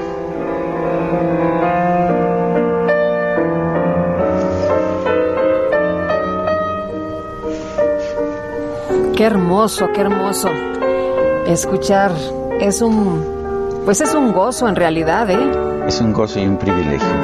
Qué bueno que decidimos escuchar a Frédéric Chopin el día de hoy. Vámonos a los mensajes. Nos dice a eh, Silvia López Matías de Santo Tomás en el Estado de México. Buenos días, es un placer escucharlos. Gracias, hacen una excelente pareja y con un excelente equipo. Son el mejor programa. Felicidades. Eh, ¿Cómo va la petición en relación a la vacunación a todos los niños y jóvenes de 12 a 18 que se hizo en días pasados? Es lo que nos eh, pregunta esta mañana Silvia López Matías. Bueno, y por otra parte, eh, el señor Horacio nos dice, buenos días Sergio Lupita, siempre escucho su programa y de acuerdo con sus comentarios, pero pienso que López, López O piensa autorizar los autos chocolate ya que son viejos y usan gasolina, a diferencia de los nuevos híbridos y eléctricos. Es su, su forma de razonar, es su firma. Eh, buen día, Sergio Lupita, que tengan una bonita, un bonito día. Felicito al gobernador Enrique Alfaro por no ser agachón y defender a su estado, nos escribe Carmen. Son las nueve de la mañana con 33 minutos. Vamos a echar un recorrido por el país, un recorrido informativo. Comenzamos en Hidalgo con José García. Adelante, José.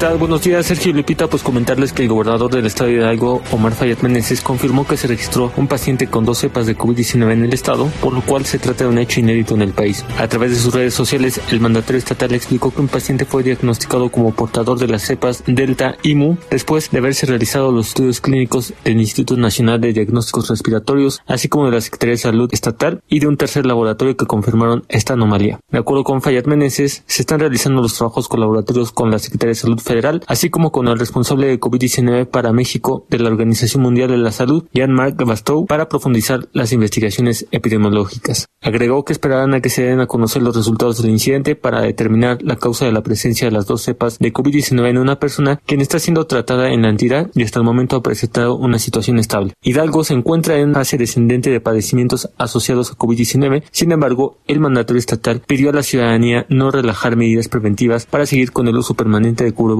así como el lavado de manos y el distanciamiento social. En Pachuca y su zona metropolitana se ha registrado un riesgo latente de padecimientos de coronavirus, por lo cual se mantendrán las restricciones permanentes en los espacios públicos de las zonas urbanas donde existe un mayor riesgo. Es la información que tenemos hasta el momento.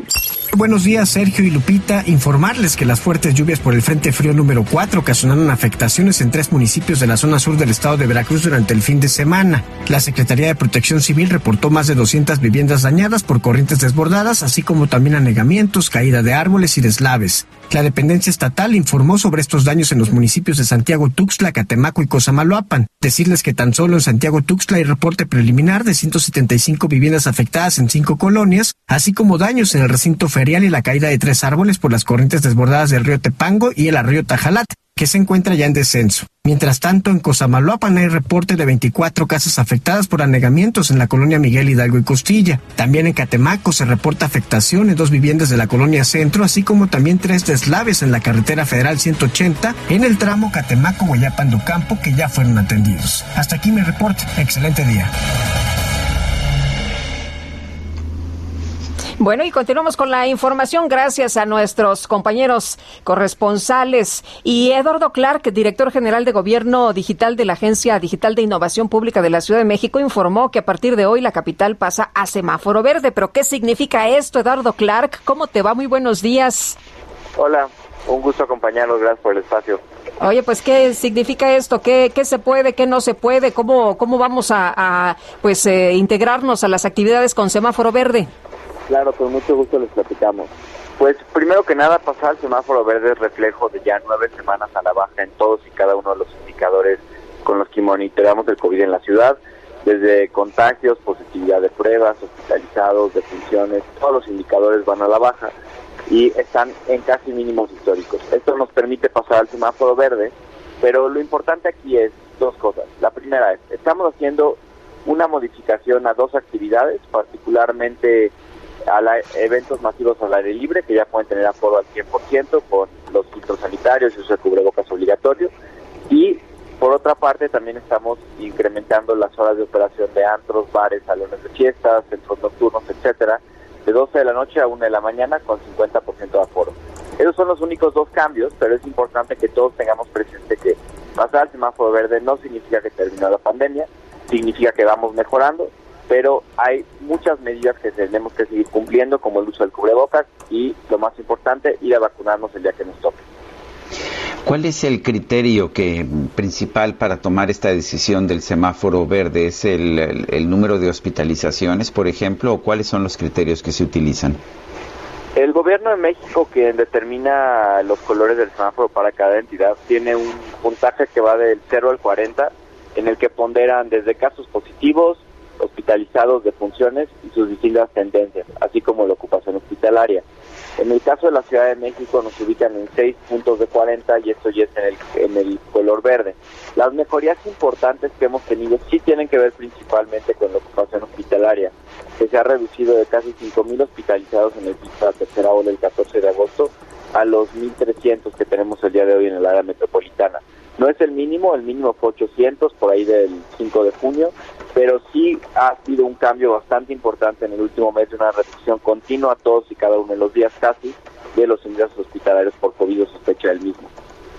Cuando la actividad económica ya se puede realizar como estábamos antes de, de, entrar a la pandemia, ya podemos estar en los establecimientos, en los restaurantes, en los cines, en los parques, en los gimnasios, ya podemos hacer todo como antes de empezar o de entrar a esta situación.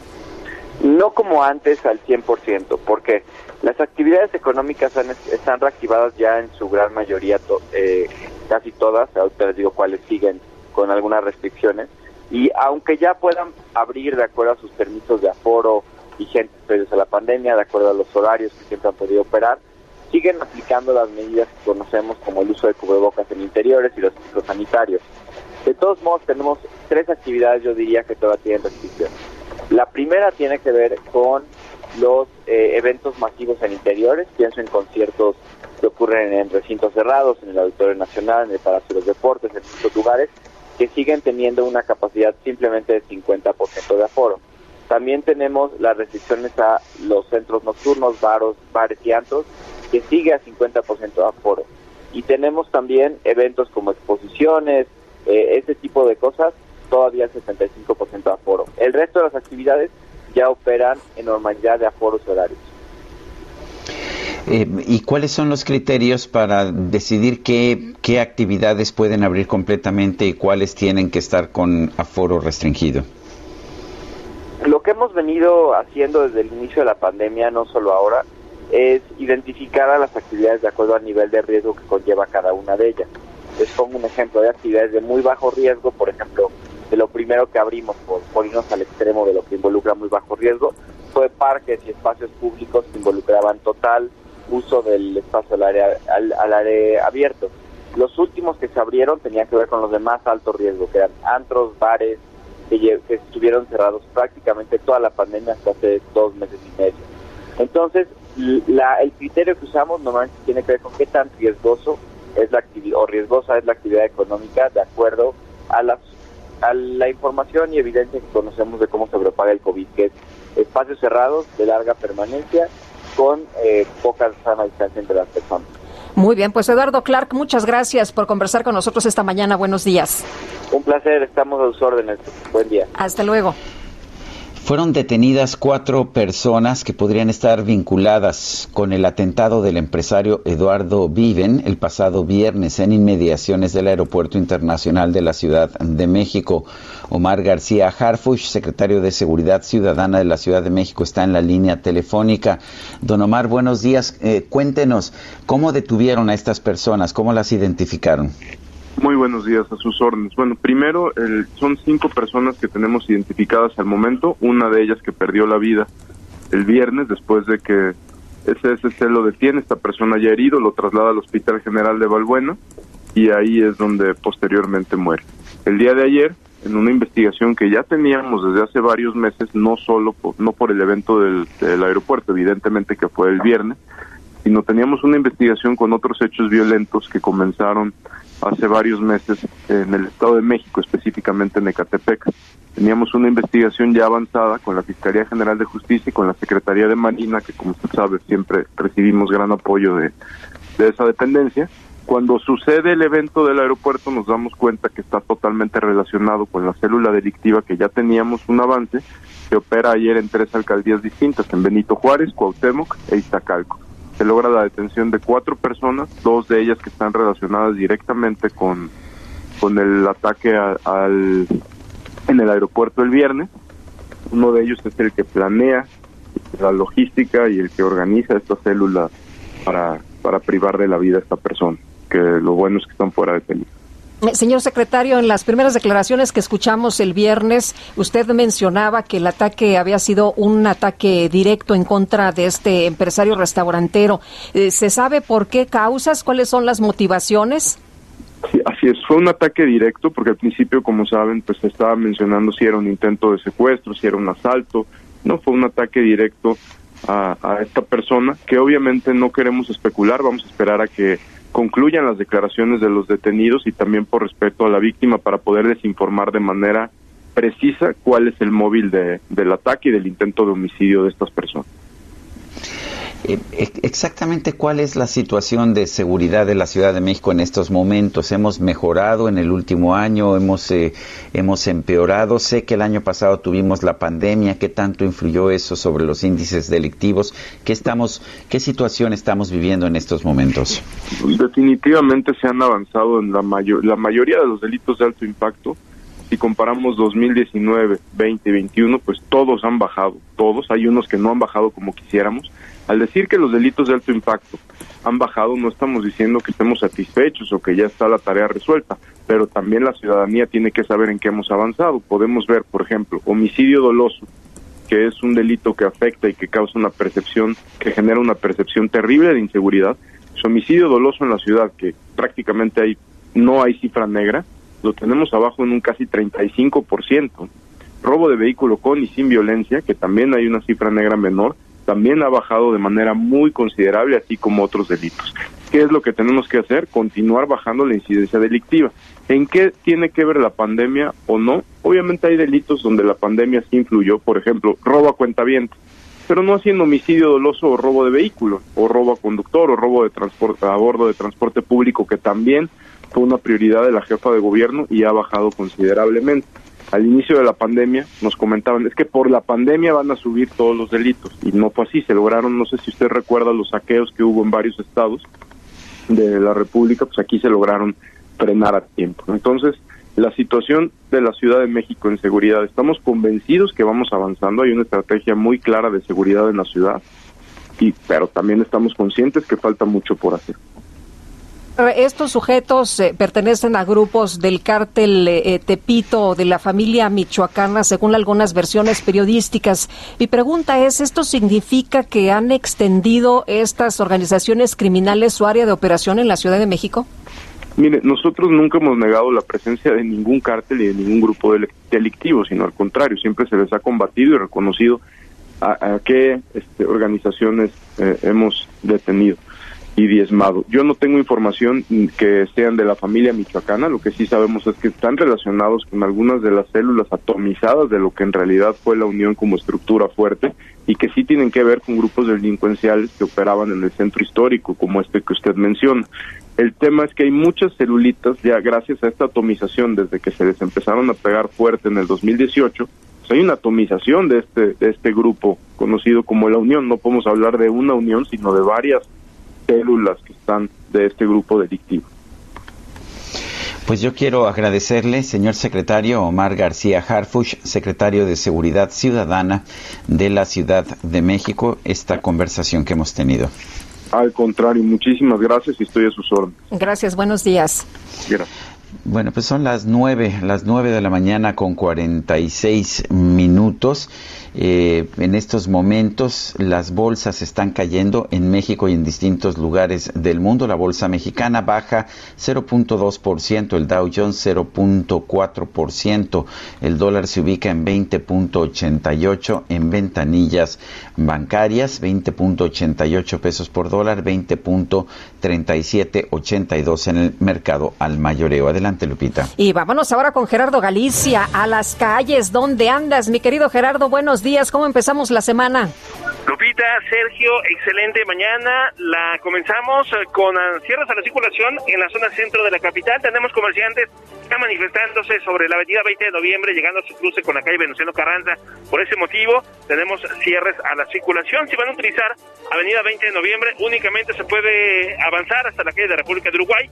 Y a partir de ese punto van a encontrar cierres a la circulación que están realizando elementos de la policía capitalina. Si se dirigen hacia el primer cuadro de la ciudad, de preferencia busquen la calle de Isabel la Católica, se van a ahorrar varios minutos. Por lo pronto, el reporte seguimos muy pendientes. Gerardo, muchas gracias, buenos días. Hasta luego. Israel Lorenzana, ¿dónde estás? ¿Qué nos tienes?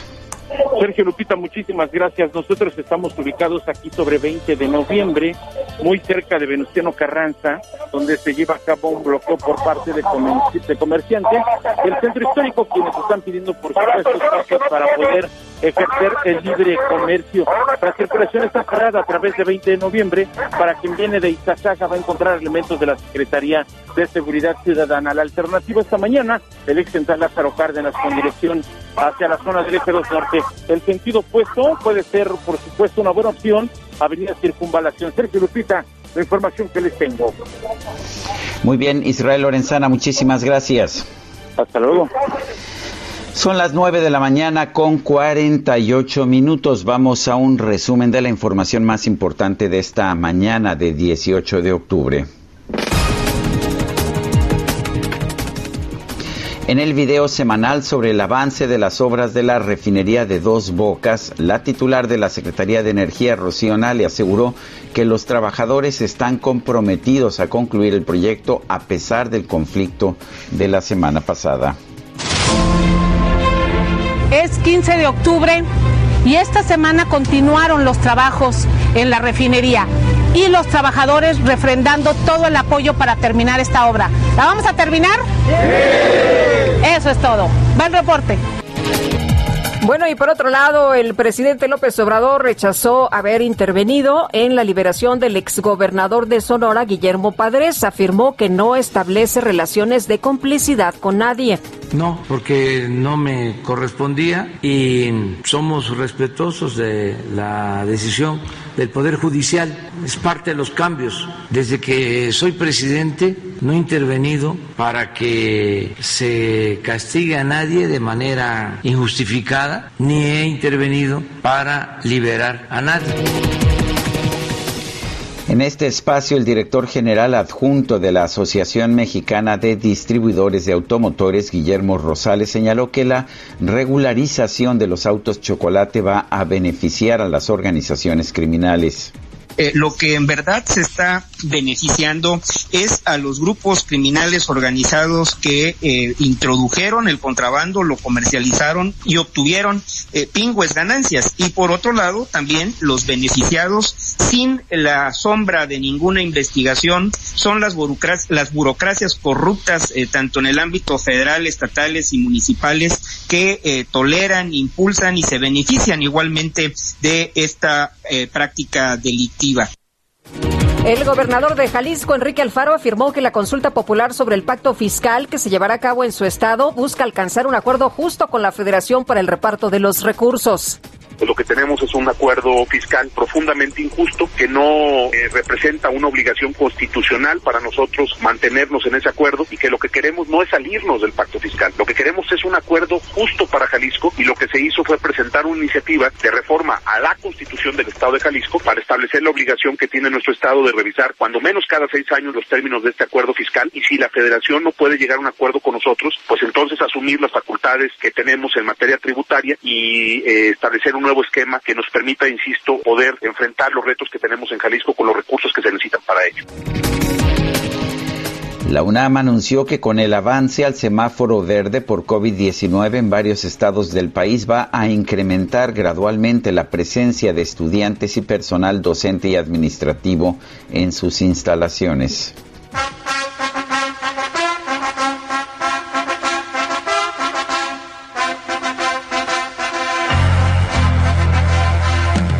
Continuamos, continuamos con la información. Eh, antes de, pasar a otro tema, le quiero eh, decir a usted que este lunes se informó de la muerte del exsecretario de Estado de los Estados Unidos, Colin Powell, a los 84 años de edad por complicaciones de salud derivadas de COVID. Y el gobierno de Rusia suspendió su misión ante la OTAN después de que se les retiraron las acreditaciones a ocho representantes rusos ante la organización por acusaciones de espionaje.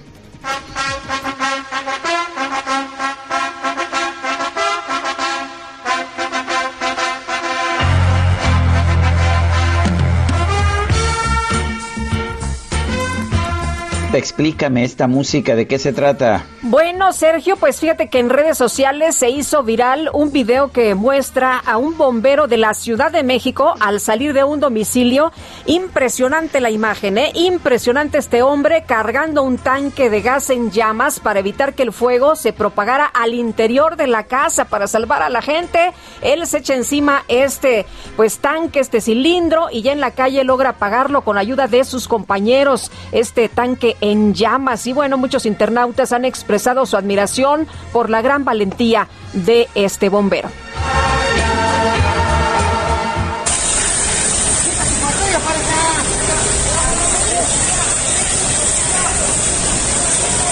Ya estoy tomando gráfica.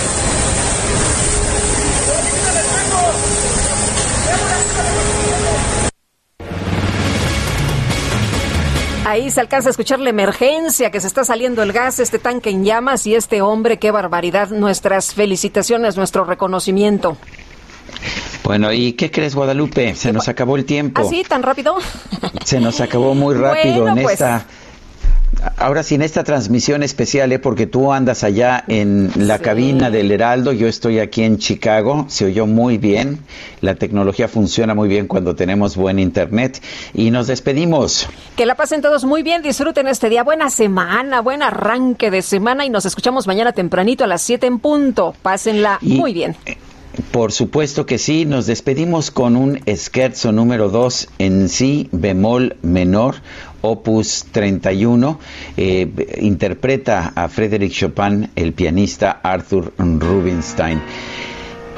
Y bueno, pues nosotros nos escuchamos mañana en punto de las 7, ya estaremos los dos en cabina. Hasta entonces, gracias de todo corazón.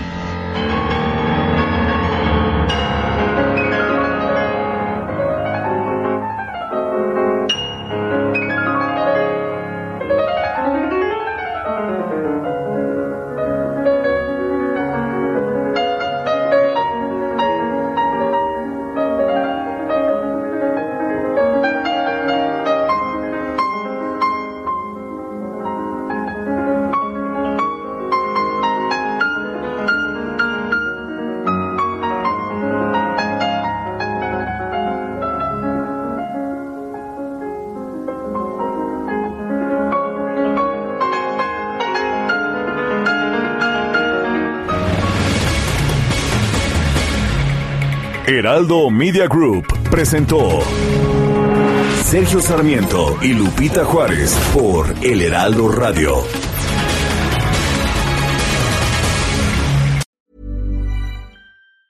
Ever catch yourself eating the same flavorless dinner three days in a row?